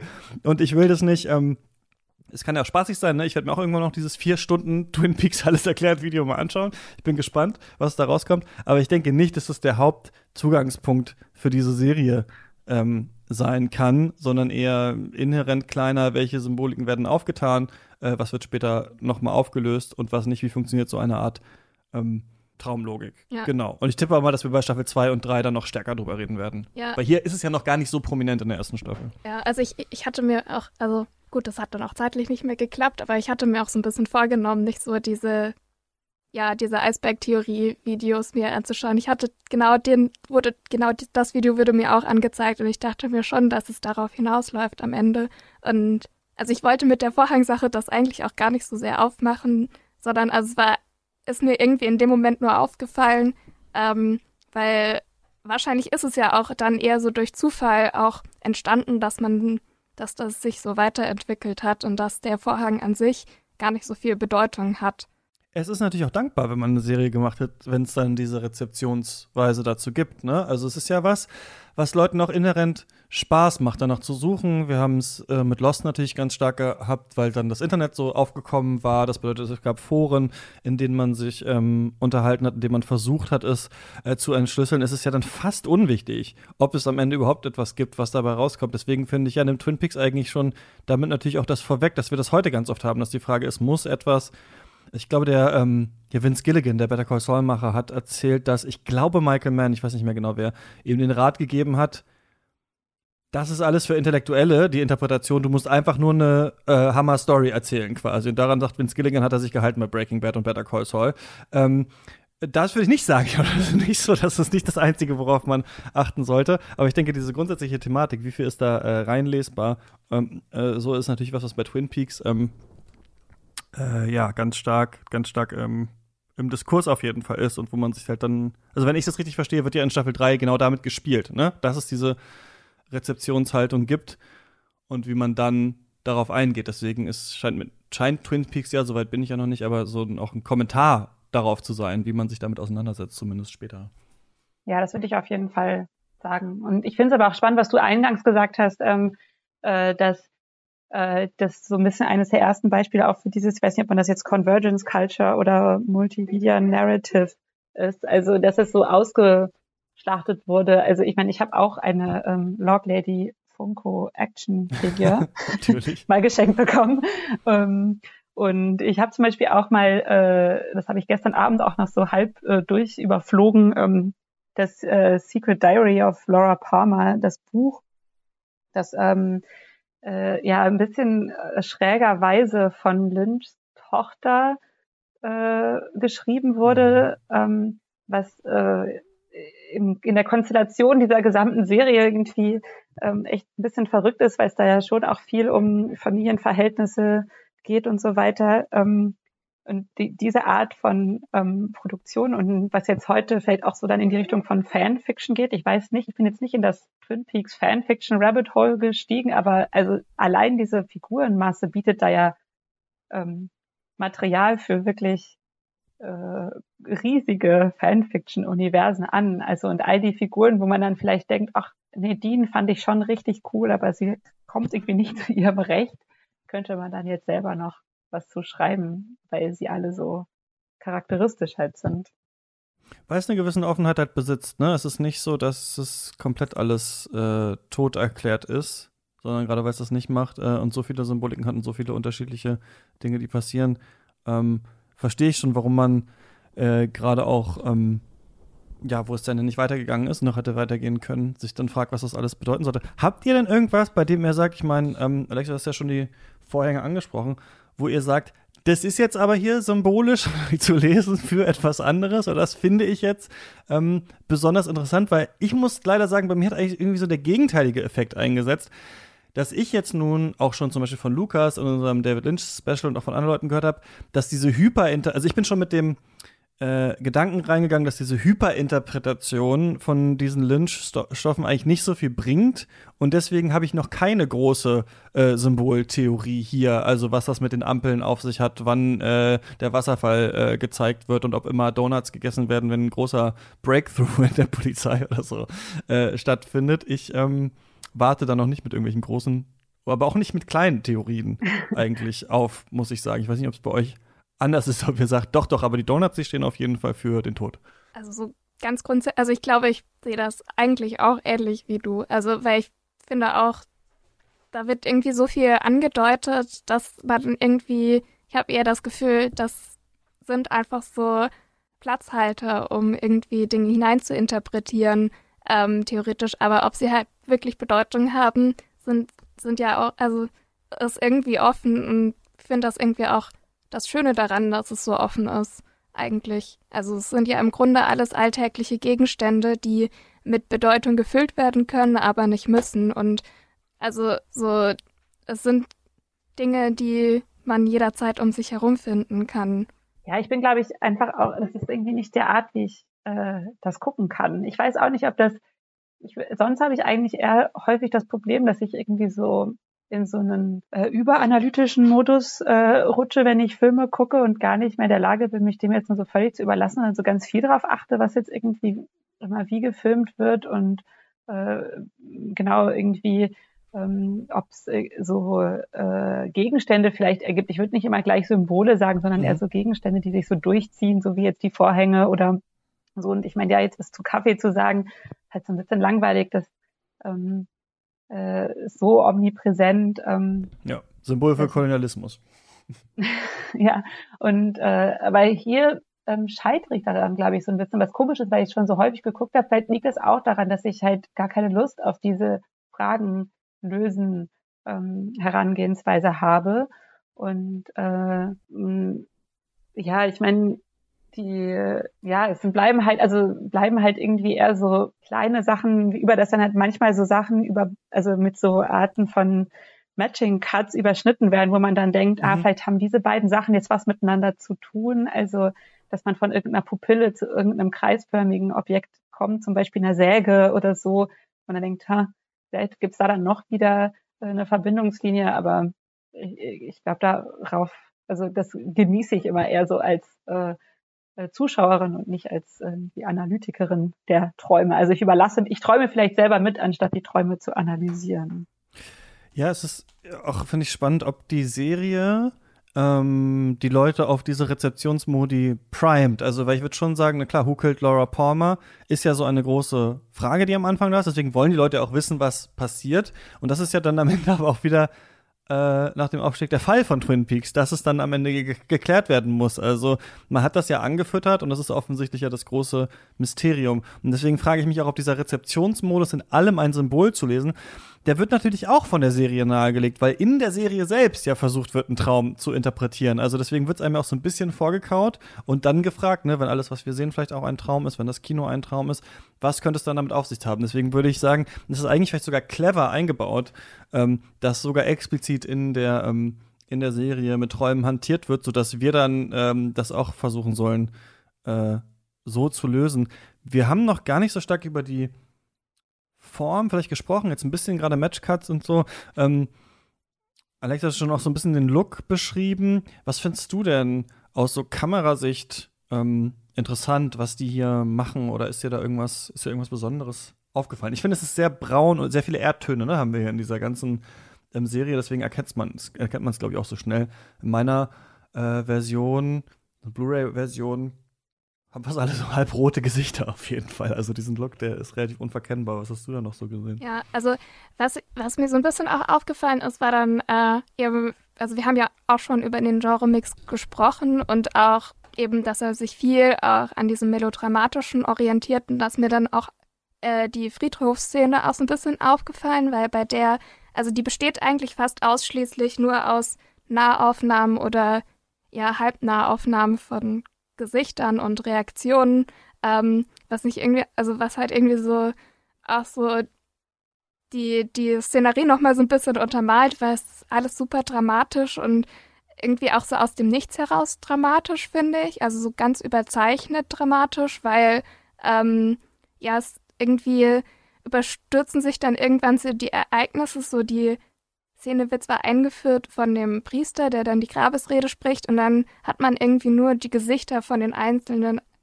Personen, die irgendwie mhm. reagieren und. Ah, die Friedhofsszene meinst du ja, die Beerdigung. Ja, ja genau, okay. von der Beerdigung. Äh, und dann äh, überschlägt sich plötzlich irgendwie alles und es be beginnt eine Prügelei. Leland schmeißt sich auf den Sarg und es ist so plötzlich, ja, also so, so die, die äh, Emotionalität steigt so in der ganzen Szenerie auf und dann entlädt sich das alles. Ähm, da ist mir das so ein bisschen aufgefallen und was ich auch hatte, da hatte ich jetzt äh, blöderweise kein Beispiel raus, aber dass man irgendwie auch so dann merkt, wenn so niedrigere Brennweiten gewählt werden, also quasi das Bild ein bisschen weitwinkliger wird, dass es dann auch oft so Szenen sind, die so ein bisschen mystischer sind und es dadurch so ein mhm. bisschen sich das Verhältnis zum Raum auch so ein bisschen verändert. Aber es passiert auch nicht so oft, sondern immer nur so an bestimmten Punkten. Ja, ja zum Beispiel gibt es ja diese Szene, wo ähm, diese Treppe, also das Treppe, das ist der, ähm, auch hier ein Beispiel dafür, weil äh, Lynch häufig so ganz leere ähm, Räume auch hat oder so wo irgendwie da niemand mehr ist und ähm, äh, wo Sarah Palmer die Treppe ihres eigenen Hauses, ihres eigenen Hauses hochguckt und dann halt Laura nicht mehr da ist und so leer ist. Und das ist ein ganz seltsam verzerrter Winkel zum Beispiel auch. Also es ist irgendwie leer, aber irgendwie zu weitwinklig eigentlich dafür, dass es so ein enger Raum ist und sieht dann ganz also aus, als würde es gleich so auf einen zusammenfallen irgendwie. Also manchmal gibt es ja auch so schiefe Einstellungen, wo ich so ein bisschen dachte, ob das jetzt vielleicht schon, ähm, vielleicht kannst du da auch noch was zu sagen, also ob das irgendwie äh, vielleicht Twin Peaks früh damit angefangen hat. Bei mir kam es jetzt teilweise ein bisschen abbegriffen vor. Also zum Beispiel eine Person hat so einen ähm, verstörenden Telefonanruf und danach wird dann so richtig so das Bild schief gestellt und man denkt so, ja, es müssen mit dem Holzhammer jetzt, dass halt die Person jetzt das aus dem Gleichgewicht geraten ist. Ähm, aber genau, das sind natürlich auch irgendwie sehr drastische ähm, Kameraentscheidungen. Und irgendwie, was mich, mich auch noch so kameramäßig gefragt hat, ist, es spielt ja schon, der schon sehr viel nachts gefilmt und also nachts draußen. Das fand ich schon auch sehr eindrücklich. Auch so die Bäume in der Nacht und die Ampeln in der Nacht, alles, was so windbewegt ist, also so mhm. nicht menschliche Bewegungen. Ähm, das fand ich irgendwie sehr gut, aber ich habe es auf so einer schlechten alten DVD-Fassung geguckt. Also für mich, also meine Qualität äh, kann ich jetzt nicht so viel zu sagen auf die. Kann es sein, dass es gibt ja so Filme und Serien, bei denen könnte man gut nachzeichnen, wie das da so ist. Also zum Beispiel, weiß ich nicht, bei Midsommar von Ari Aster könnte man wahrscheinlich diesen Ort da, an dem diese Rituale stattfinden, könnte man nachzeichnen. Vielleicht könnte man Springfield äh, nachzeichnen aus dem Kopf. Ich könnte Twin Peaks überhaupt nicht nachzeichnen. Also wo die, wo genau ist das Diner, das Hotel? Okay, ähm, wer wohnt da jemand dazwischen oder daneben? Wo ist die Schule und so? Ich habe jetzt aus meiner Erinnerung das Gefühl, dass wir ganz oft Innenräume eigentlich sehen. Manchmal haben, dass die auch nicht so die Begrenzung des Innenraums nicht so ganz klar ist. Also, dass wie dieser Traumraum, den wir später haben, es auch so sein könnte, dass wenn man aus dem Great Northern durch eine Tür läuft, man auf einmal im Diner steht und dann wieder äh, in der Polizeistation oder so. Ich habe irgendwie das Gefühl, es geht sehr viel um diese Innenorte und wenn wir draußen sind, ist es dann doch auch oft, ja genau, nachts oder eher so äh, diffus, aber ja. hm, das war so ein bisschen mein Eindruck. Ja, also ich habe auch so, also hatte auch, also ich habe so eine Karte irgendwo in so einem Buch gesehen, wo so die unterschiedlichen Orte von der, also von der Stadt irgendwie verzeichnet sein sollen.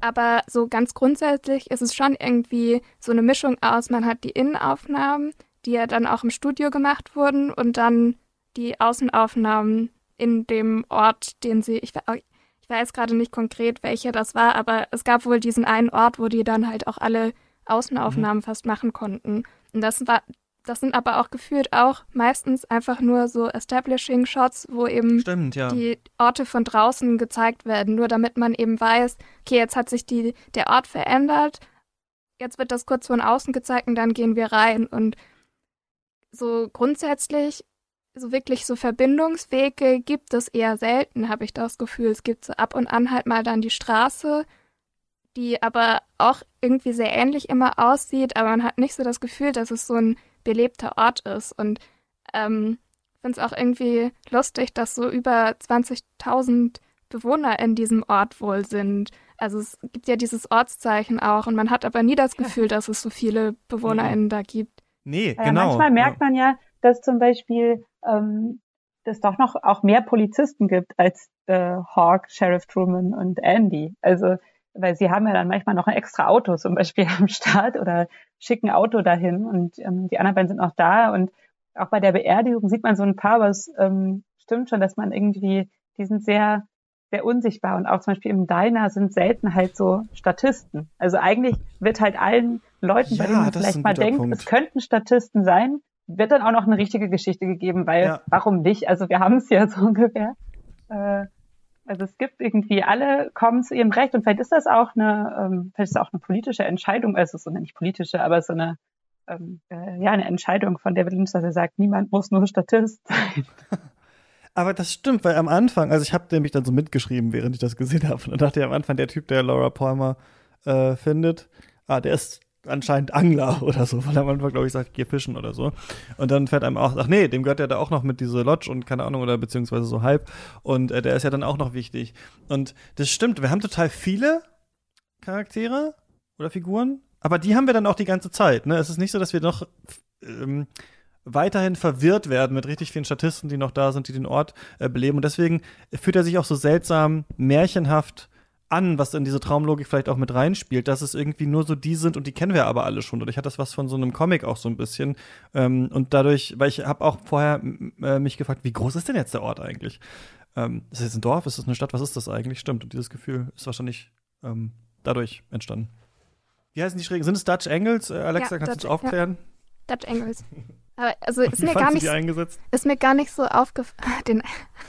Äh, aber es ist mir gar nicht so aufgefallen, dass da so viele dabei waren. Aber vielleicht bin ich da auch mittlerweile schon dran gewohnt.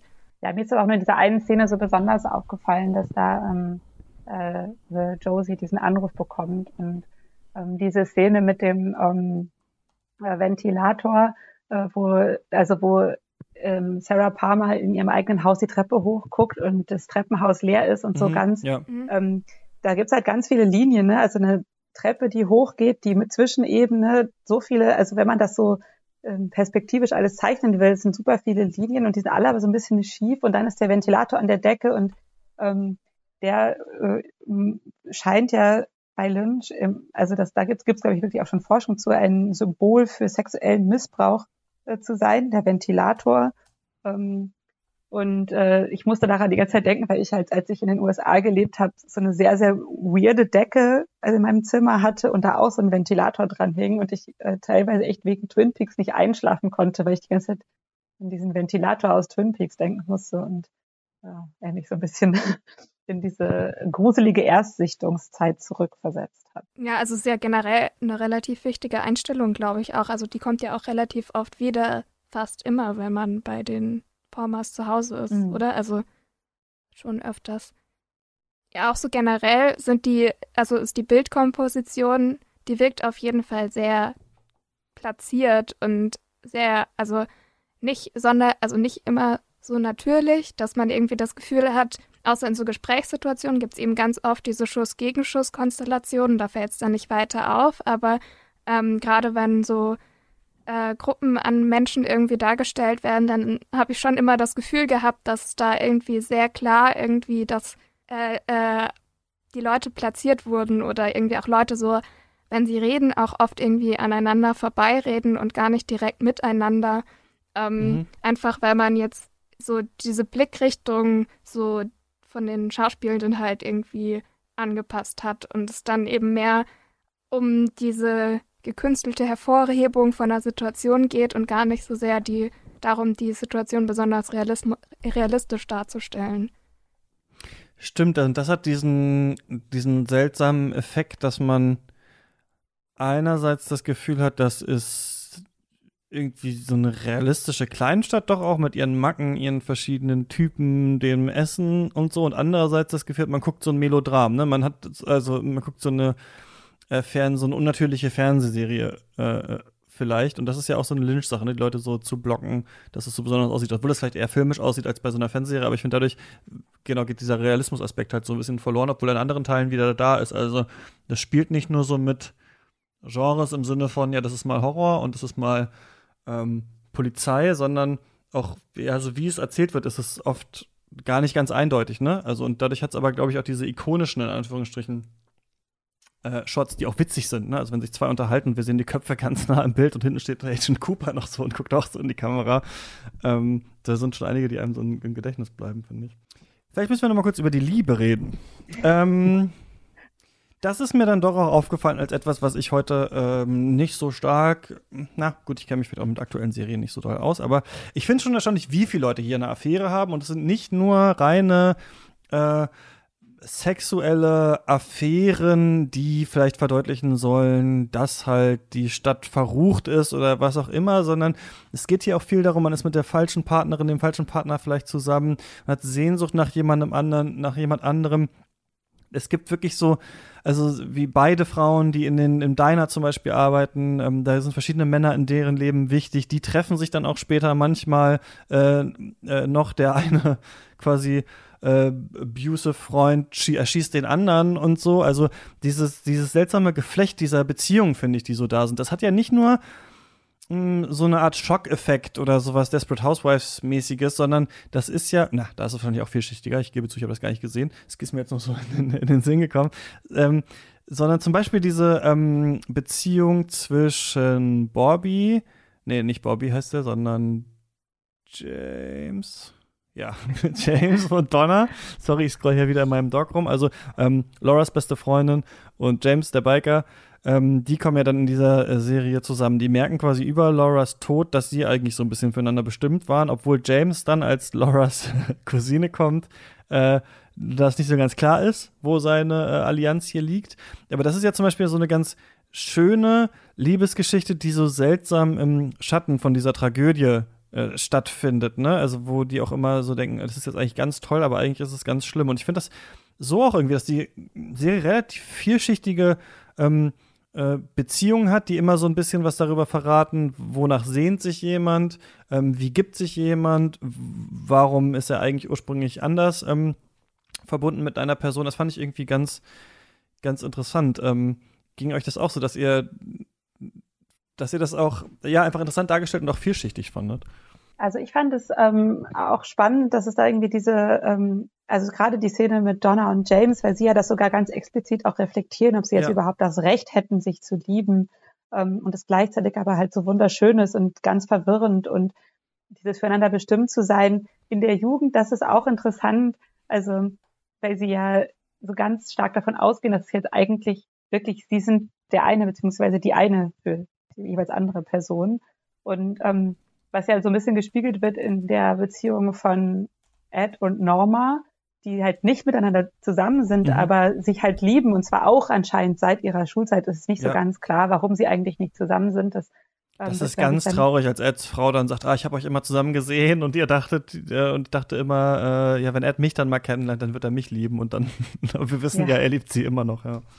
Genau, und das hat er also ähm, das wird, glaube ich, später dann noch aufgeklärt oder da geht es um diese Geschichte auch noch weiter. Und ich finde auch, irgendwie auch diese Liebe ist, obwohl ja so viel auch hintergangen wird, doch an manchen Stellen auch so sehr aufrichtig. Ja. Also es ist so sehr wahrhaftig irgendwie. Und interessant finde ich an der Stelle, dass aber ja ähm, Agent Cooper da irgendwie rausfällt. Also äh, auf jeden Fall jetzt in dieser ersten Staffel wird hat er gar keinen Love Interest. Das ein, also er wird halt von Audrey begehrt und aber Audrey ähm, stellt ganz richtig fest, ähm, Agent Cooper loves Coffee.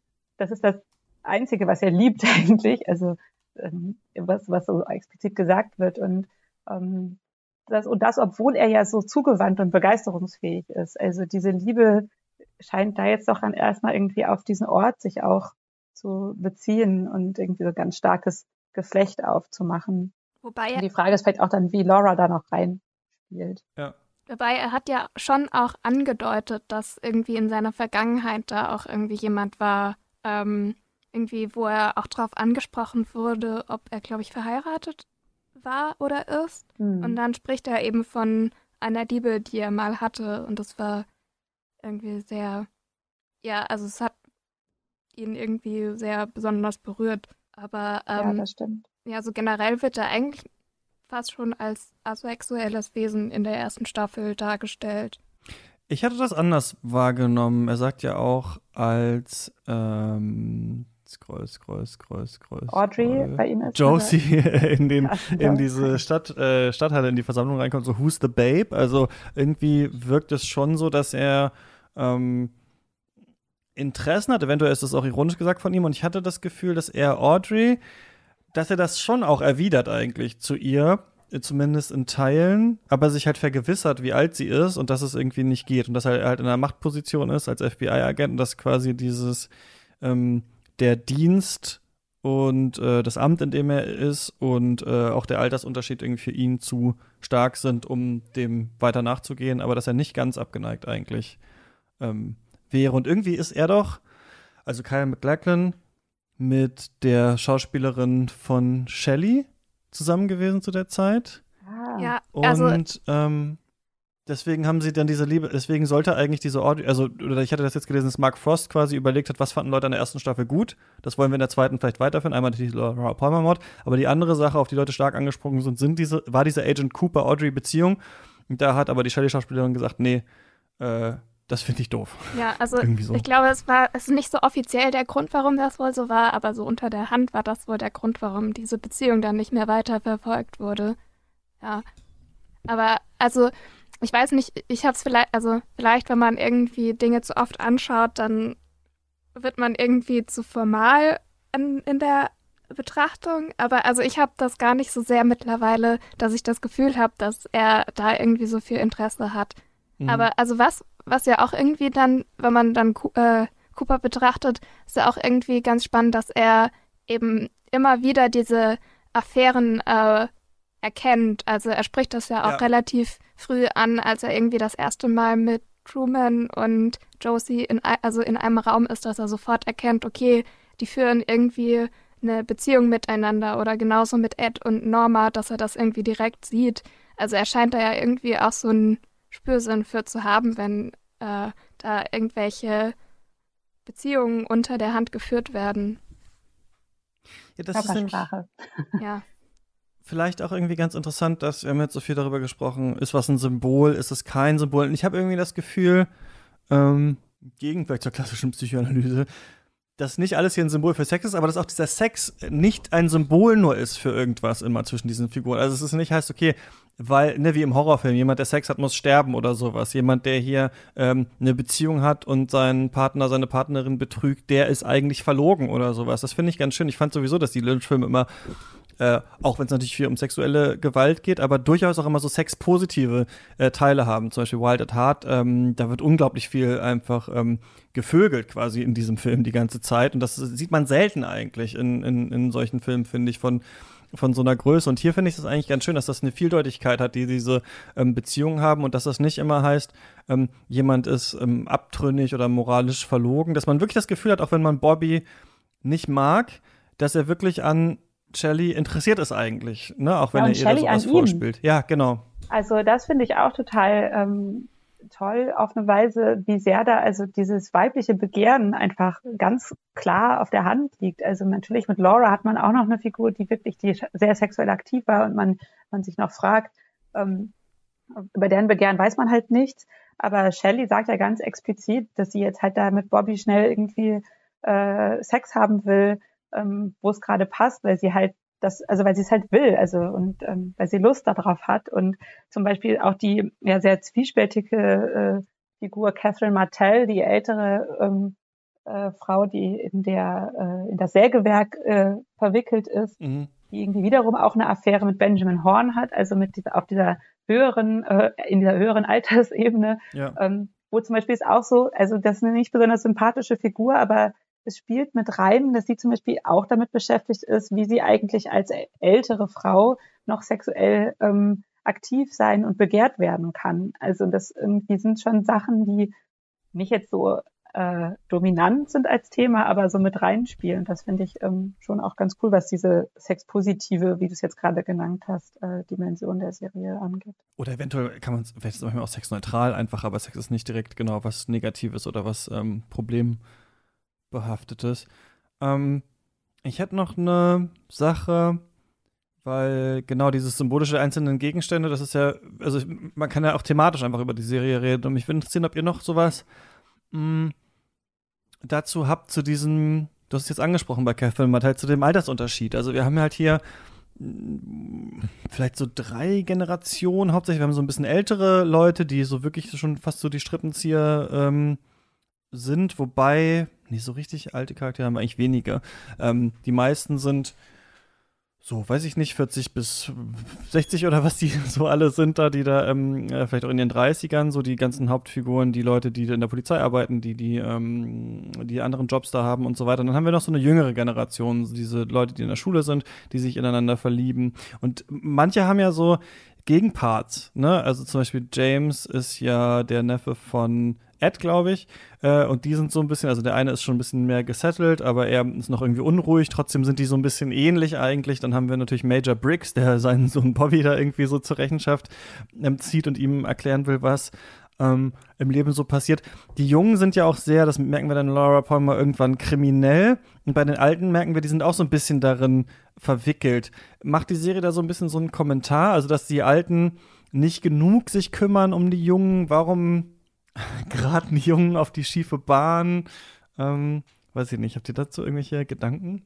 Naja, also wenn, bei, bei Audrey würde ich auch eher sagen, dass ihr Vater ja auch nichts anderes ihr so vorspielt in dem Sinne. Also mhm. Äh, die ist auch sehr interessant, finde ich, ja. in Kombination mit ihm, Audrey und Ben, ja. Wo ja genau an, am Ende dieser Staffel dann der Sex mit den beiden, also dass sie äh, ist ja dann in diesem Bordell und er, ihm gehört das ja und er will sie dann ausprobieren und da wissen wir noch nicht, was passiert. Ja, ja aber so grundsätzlich ist es ja eigentlich, merkt man schon, dass sie ihm schon ein bisschen versucht nachzueifern und also was ich dann auch wieder überraschend auch fand, weil also dass, dass sie so dass es sie so mitgenommen hat, als sie herausgefunden hat, dass ihr Vater noch eine Affäre mit Catherine Martell hat. So, das fand ich irgendwie so überraschend, weil ich hätte es irgendwie nicht in ihr angelegt gesehen, aber so generell ist sie ja schon immer wieder auf der Suche und am Spionieren, was ihr Vater gerade macht und versucht das irgendwie auch so herauszufinden. Ähm, und ich glaube, dadurch ist das vielleicht bei ihr schon so ein bisschen angelegt, aber so generell weiß ich auch nicht, ob das unbedingt also ist eher so ein Vorleben von der älteren Generation, wie die jüngere Generation sich dann verhält. Also ich habe eher das Gefühl, dass eine Reaktion darauf ist. Also, also sind ja schon die Strippenzieher dahinter und gerade jemand wie Benjamin Horn, der ja irgendwie so in allen Geschäften mit drin zu stecken scheint, der irgendwie Verbindungen zu Leo hat, der wiederum die Drogen im Dorf äh, oder in der Stadt verteilt oder ja, der wieder, also und Benjamin Horn, der ja auch diese Verbindung zu dem One-Eyed Jacks hat, wo die ganzen äh, jungen Frauen eben beschäftigt werden. Also es geht schon irgendwie viel von der älteren Generation aus, was an Kriminalität in der Stadt irgendwie stattfindet. Mhm. Ja, auch das ist da, ähm, es wird ja auch darüber gesprochen, dass es irgendwie diese Weitergabe von Generationen gibt. Also in dieser einen Szene, wo äh, Cooper mitgenommen wird von Sheriff Truman zu diesem Bookhouse Boys mhm. Club Haus. Ich weiß nicht. Ja. So, äh, sie sind auf jeden Fall da in, diesem, in dieser geheimen Gesellschaft, die natürlich nur Männer umfasst, das muss man auch dazu sagen. Die nicht mehr so richtig dann später vorkommt, oder? Ich habe das Gefühl, die ist so für diese eine Szene da. Nicht, ja, genau. Es ist, ja. ist so ein bisschen ähm, äh, seltsam. Es wird nicht so richtig weitergeführt, aber es ist nichts, was einen, glaube ich, überraschen muss eigentlich. Ähm, und da wird ja auch an einer Stelle gesagt, ja, äh, seit Generationen von Generationen, ähm, äh, die Men before us and the Men before them äh, haben das gemacht. Also es ist irgendwie so ein ganz starkes Generationenweitergabeding. Und das zum Beispiel jetzt auch so mit ähm, Shelley und Norma, die hast du ja auch schon vorhin einmal parallelisiert, Christian, ne? die sind ja auch noch die Uniform im Diner, mhm. sind das einfach ganz ähnliche Figuren. Man sieht irgendwie so, ähm, das ist die Wiederholung und es ist schon so eine Wiederholung einfach der Strukturen. Also ähm, dass es irgendwie so weitergeht. Man kann sich auch vorstellen, dass wiederum die Elterngeneration von äh, Benjamin Horn und Leland Palmer und äh, dem Dr. Haraway und Norma und Ed, die wahrscheinlich auch alle zusammen in der Schule waren. Also die sind ja alle auch dann ungefähr gleich alt. Das ist ein bisschen seltsam, das denkt man nicht, aber zum Beispiel, äh, die sind irgendwie, vielleicht waren die genau, standen die in so einem ähnlichen Verhältnis zueinander, wie jetzt die junge Generation zueinander steht, als sie in der Schule waren. Bei den Jungen hat man das Gefühl, die können sich noch rausretten, finde ich. Also bei so einem Charakter wie ähm, Bobby Briggs oder James Hurley oder auch Donna, die sich dann auch dann, dann so neu verlieben, da ist noch Bewegung irgendwie so äh, drin. Vielleicht auch Shelley, die sich gegen Leo ähm, zur Wehr setzt. Ähm, Audrey, die überlegt, soll sie noch, noch mal jetzt in Business anfangen oder ihre eigenen Recherchen anstellen. Ich habe das Gefühl, bei denen ist es noch, ist noch mehr Handlungsspielraum oder so. Die sind so ein bisschen fast so Abbilder dieser älteren Leute, fast ein bisschen zu schnell auch erwachsen geworden, hat man äh, so das Gefühl, aber es wäre noch möglich, ähm, ja, das zu ändern oder so. Die sind noch vielleicht noch leicht hoffnungsvoll gezeichnet, auch wenn die schon recht tief drinstecken. Aber sie werden auch angeleitet von den Älteren, ne? Also sie werden von, weiß ich nicht, dann, äh, also die Älteren mh, hm, tun so aufopferungsvoll nach außen, aber ähm, sind halt auch nach innen oder im Untergrund dafür verantwortlich, ne, dass die auf die schiefe Bahn geraten. Hm, habt ihr noch irgendwas, was besprochen werden muss zu Twin Peaks äh, Staffel 1? Ich habe gelesen, das fand ich witzig, dass ganz am Anfang, als die Serie rausgekommen ist, jemand gesagt hat, there's no one to root for hier. Also es gibt irgendwie niemanden, den man mag. Die sind eigentlich alle unsympathisch, was ich nicht so ganz unterschreiben äh, würde, glaube ich. Ach ja, das fand ich übrigens interessant. Ich glaube, die älteren Kriminellen sind alle auch so richtig, werden alle richtig böse gezeichnet. Da gibt es, glaube ich, niemanden, der auch so halbwegs sympathisch ist. Also das finde ich schon, ähm, ja, ein bisschen seltsam in der Serie. Das ist Polizei, gut, Kriminelle, alle äh, schlecht. Da waren dann, glaube ich, später andere äh, Serien weiter, aber dieses ähm, Urteil, man mag niemanden hier, das ist ja was, was wir heute total stark in Serien haben. Also Succession wird ja deswegen zum Beispiel geschaut, ne, weil alle unsympathisch sind. Und selbst Game of Thrones hat ja fast so angefangen. Da wurden die Charaktere vielleicht sogar ein bisschen sympathischer über die Staffeln, äh, eher, die man ursprünglich nicht mag. Ähm, habt ihr das auch hier so gesehen oder habt ihr äh, Leute, bei denen, für die ihr rootet und bei denen ihr äh, denkt, die mag ich gerne? Oder ähm, gibt es noch irgendwas, nicht, so eine Beziehungskonstellation, die wir noch nicht angesprochen haben, die irgendwie interessant ist? Mhm. Ja, ich habe das, glaube ich, generell nicht so, dass ich so irgendwie krass mich für eine Seite entscheide oder so. Deswegen finde ich das dann schwierig zu sagen. So, aber wie gesagt, ich finde Agent Cooper schon mit am sympathischsten in der Serie und ich glaube, es ist ja auch schon so darauf angelegt, dass man ihn am sympathischsten findet. Ähm, ja, und auch so generell eigentlich, also wirklich negativ, also dargestellt wird die Log Lady, glaube ich, nicht. Also ich habe das Gefühl, dass die schon mhm. auch, also die ist halt eine außenstehende Person, die sich nicht sonderlich in die, also in diese zwischenmenschlichen Konstellationen mit einbringt, sondern eher kommentiert.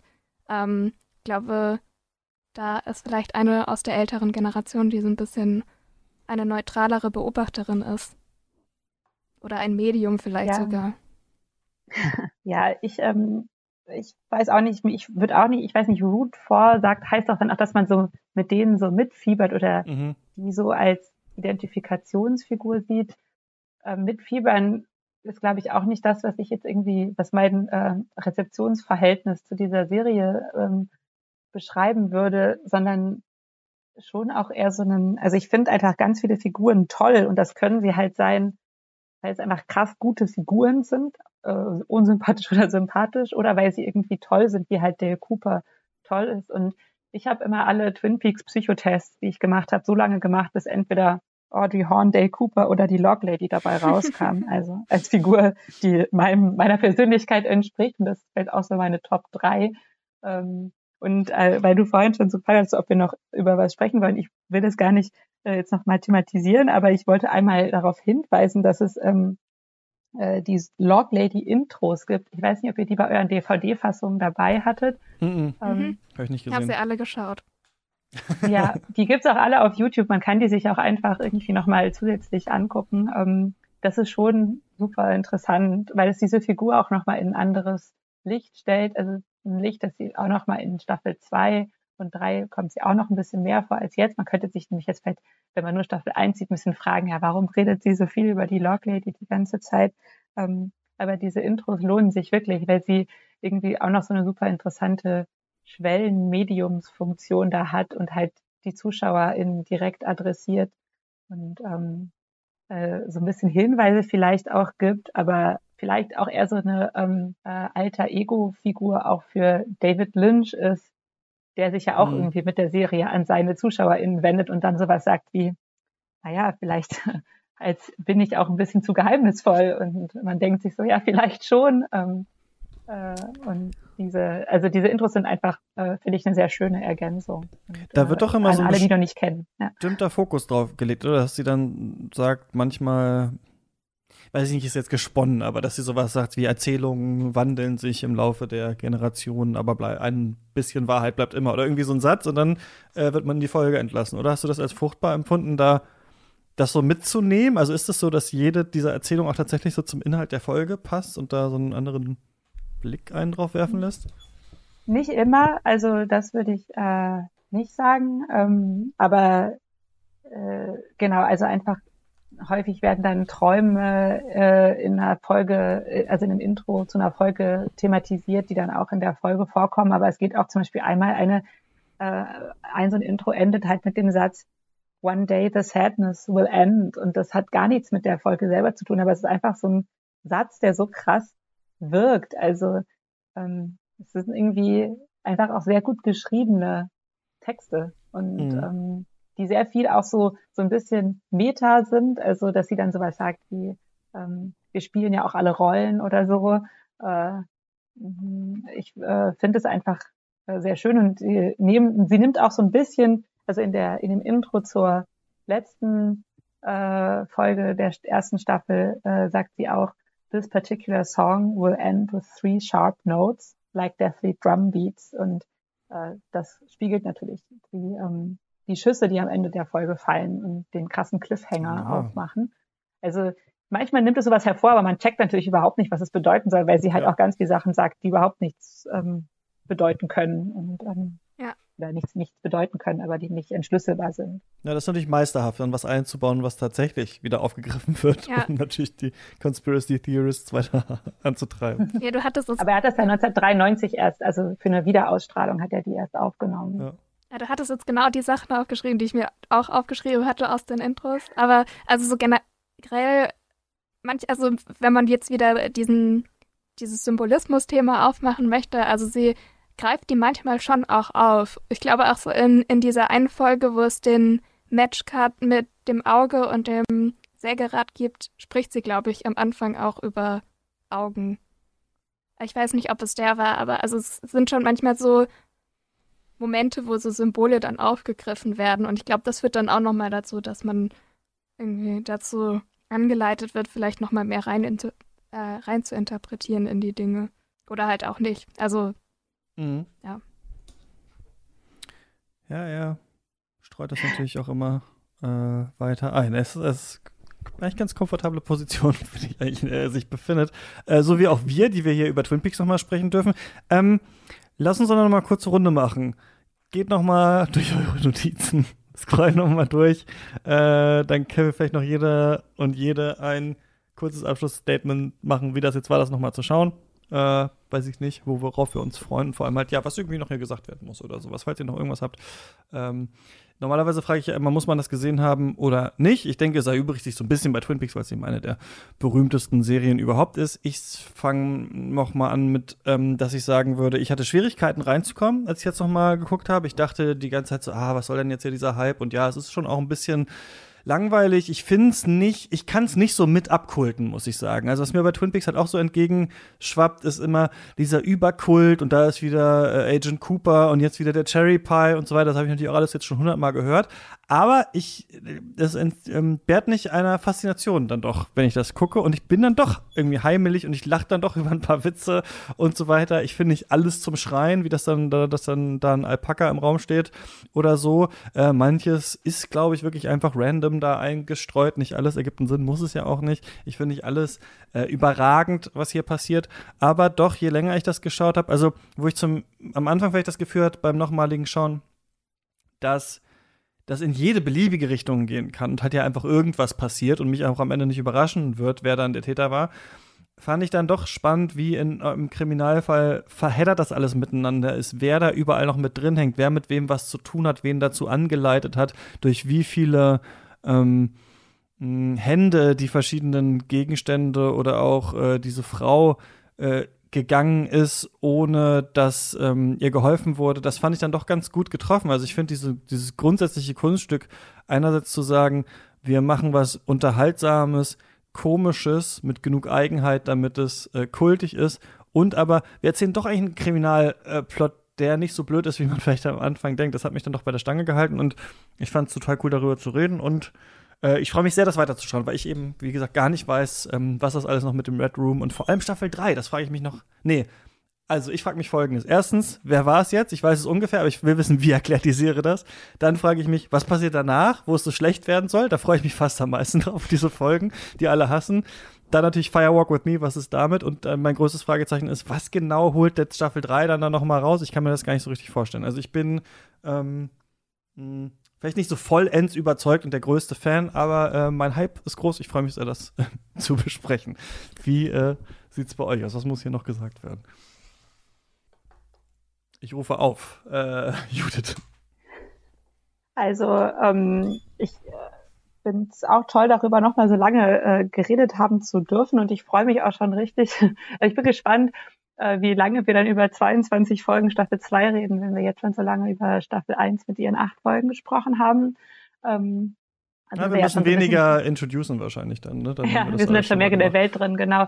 Und genau das ist es ja, das habe ich ja eingangs schon gesagt, dass was irgendwie das so wahnsinnig interessant macht, was glaube ich auch wirklich zu einem ähm, Bewertungskriterium für Serien allgemein geworden ist, dieses, dass man sich da drin so gerne aufhält. Also was man ja von so Sitcoms bis äh, äh, Dramaserien oder auch Krimiserien sagen kann, dass man halt diese Welt dieser Serien so toll findet und sich da so gerne ähm, mit den Figuren drin bewegt und ähm, äh, genau, das äh, da freue ich mich jetzt auch direkt, das weiter zu gucken. Ich würde es jetzt am liebsten direkt weiter schauen, aber ich glaube, das schaffe ich nicht sofort. Ähm, aber das ist jetzt noch eine weitere äh, Podcast-Folge für die nächste äh, Serienstaffel geben soll.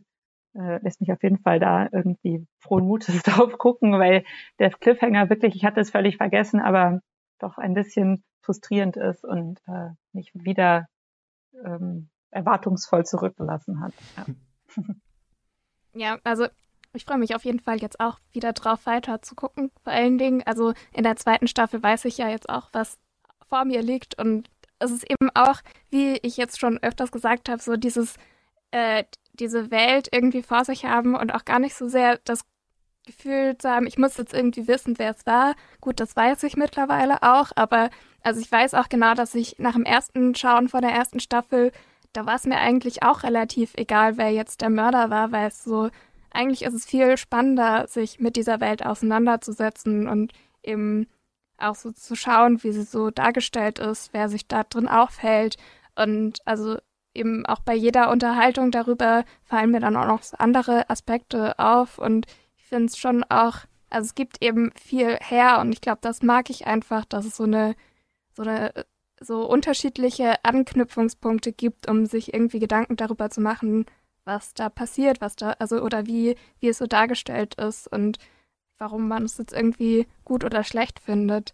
Ähm, und also das fand ich jetzt auch beim Wiederschauen auch gut und hat mir auch Spaß gemacht, das zu schauen. Und ja, eben freue mich auf jeden Fall auf die zweite Staffel und ich möchte auch noch mal gucken, warum ich den zwe die zweite Hälfte so schlecht fand, weil ich habe da auch nicht mehr so die Erinnerung daran. Ich weiß nur, dass ich so irgendwann war äh, an einem Punkt war, wo ich mir so dachte, okay, es könnte jetzt irgendwie auch zu einem Ende kommen, aber irgendwie kommt es nicht zu einem Ende. Aber ja, vielleicht lässt sich das dann bei wiederholtem Schauen noch mal genauer sagen.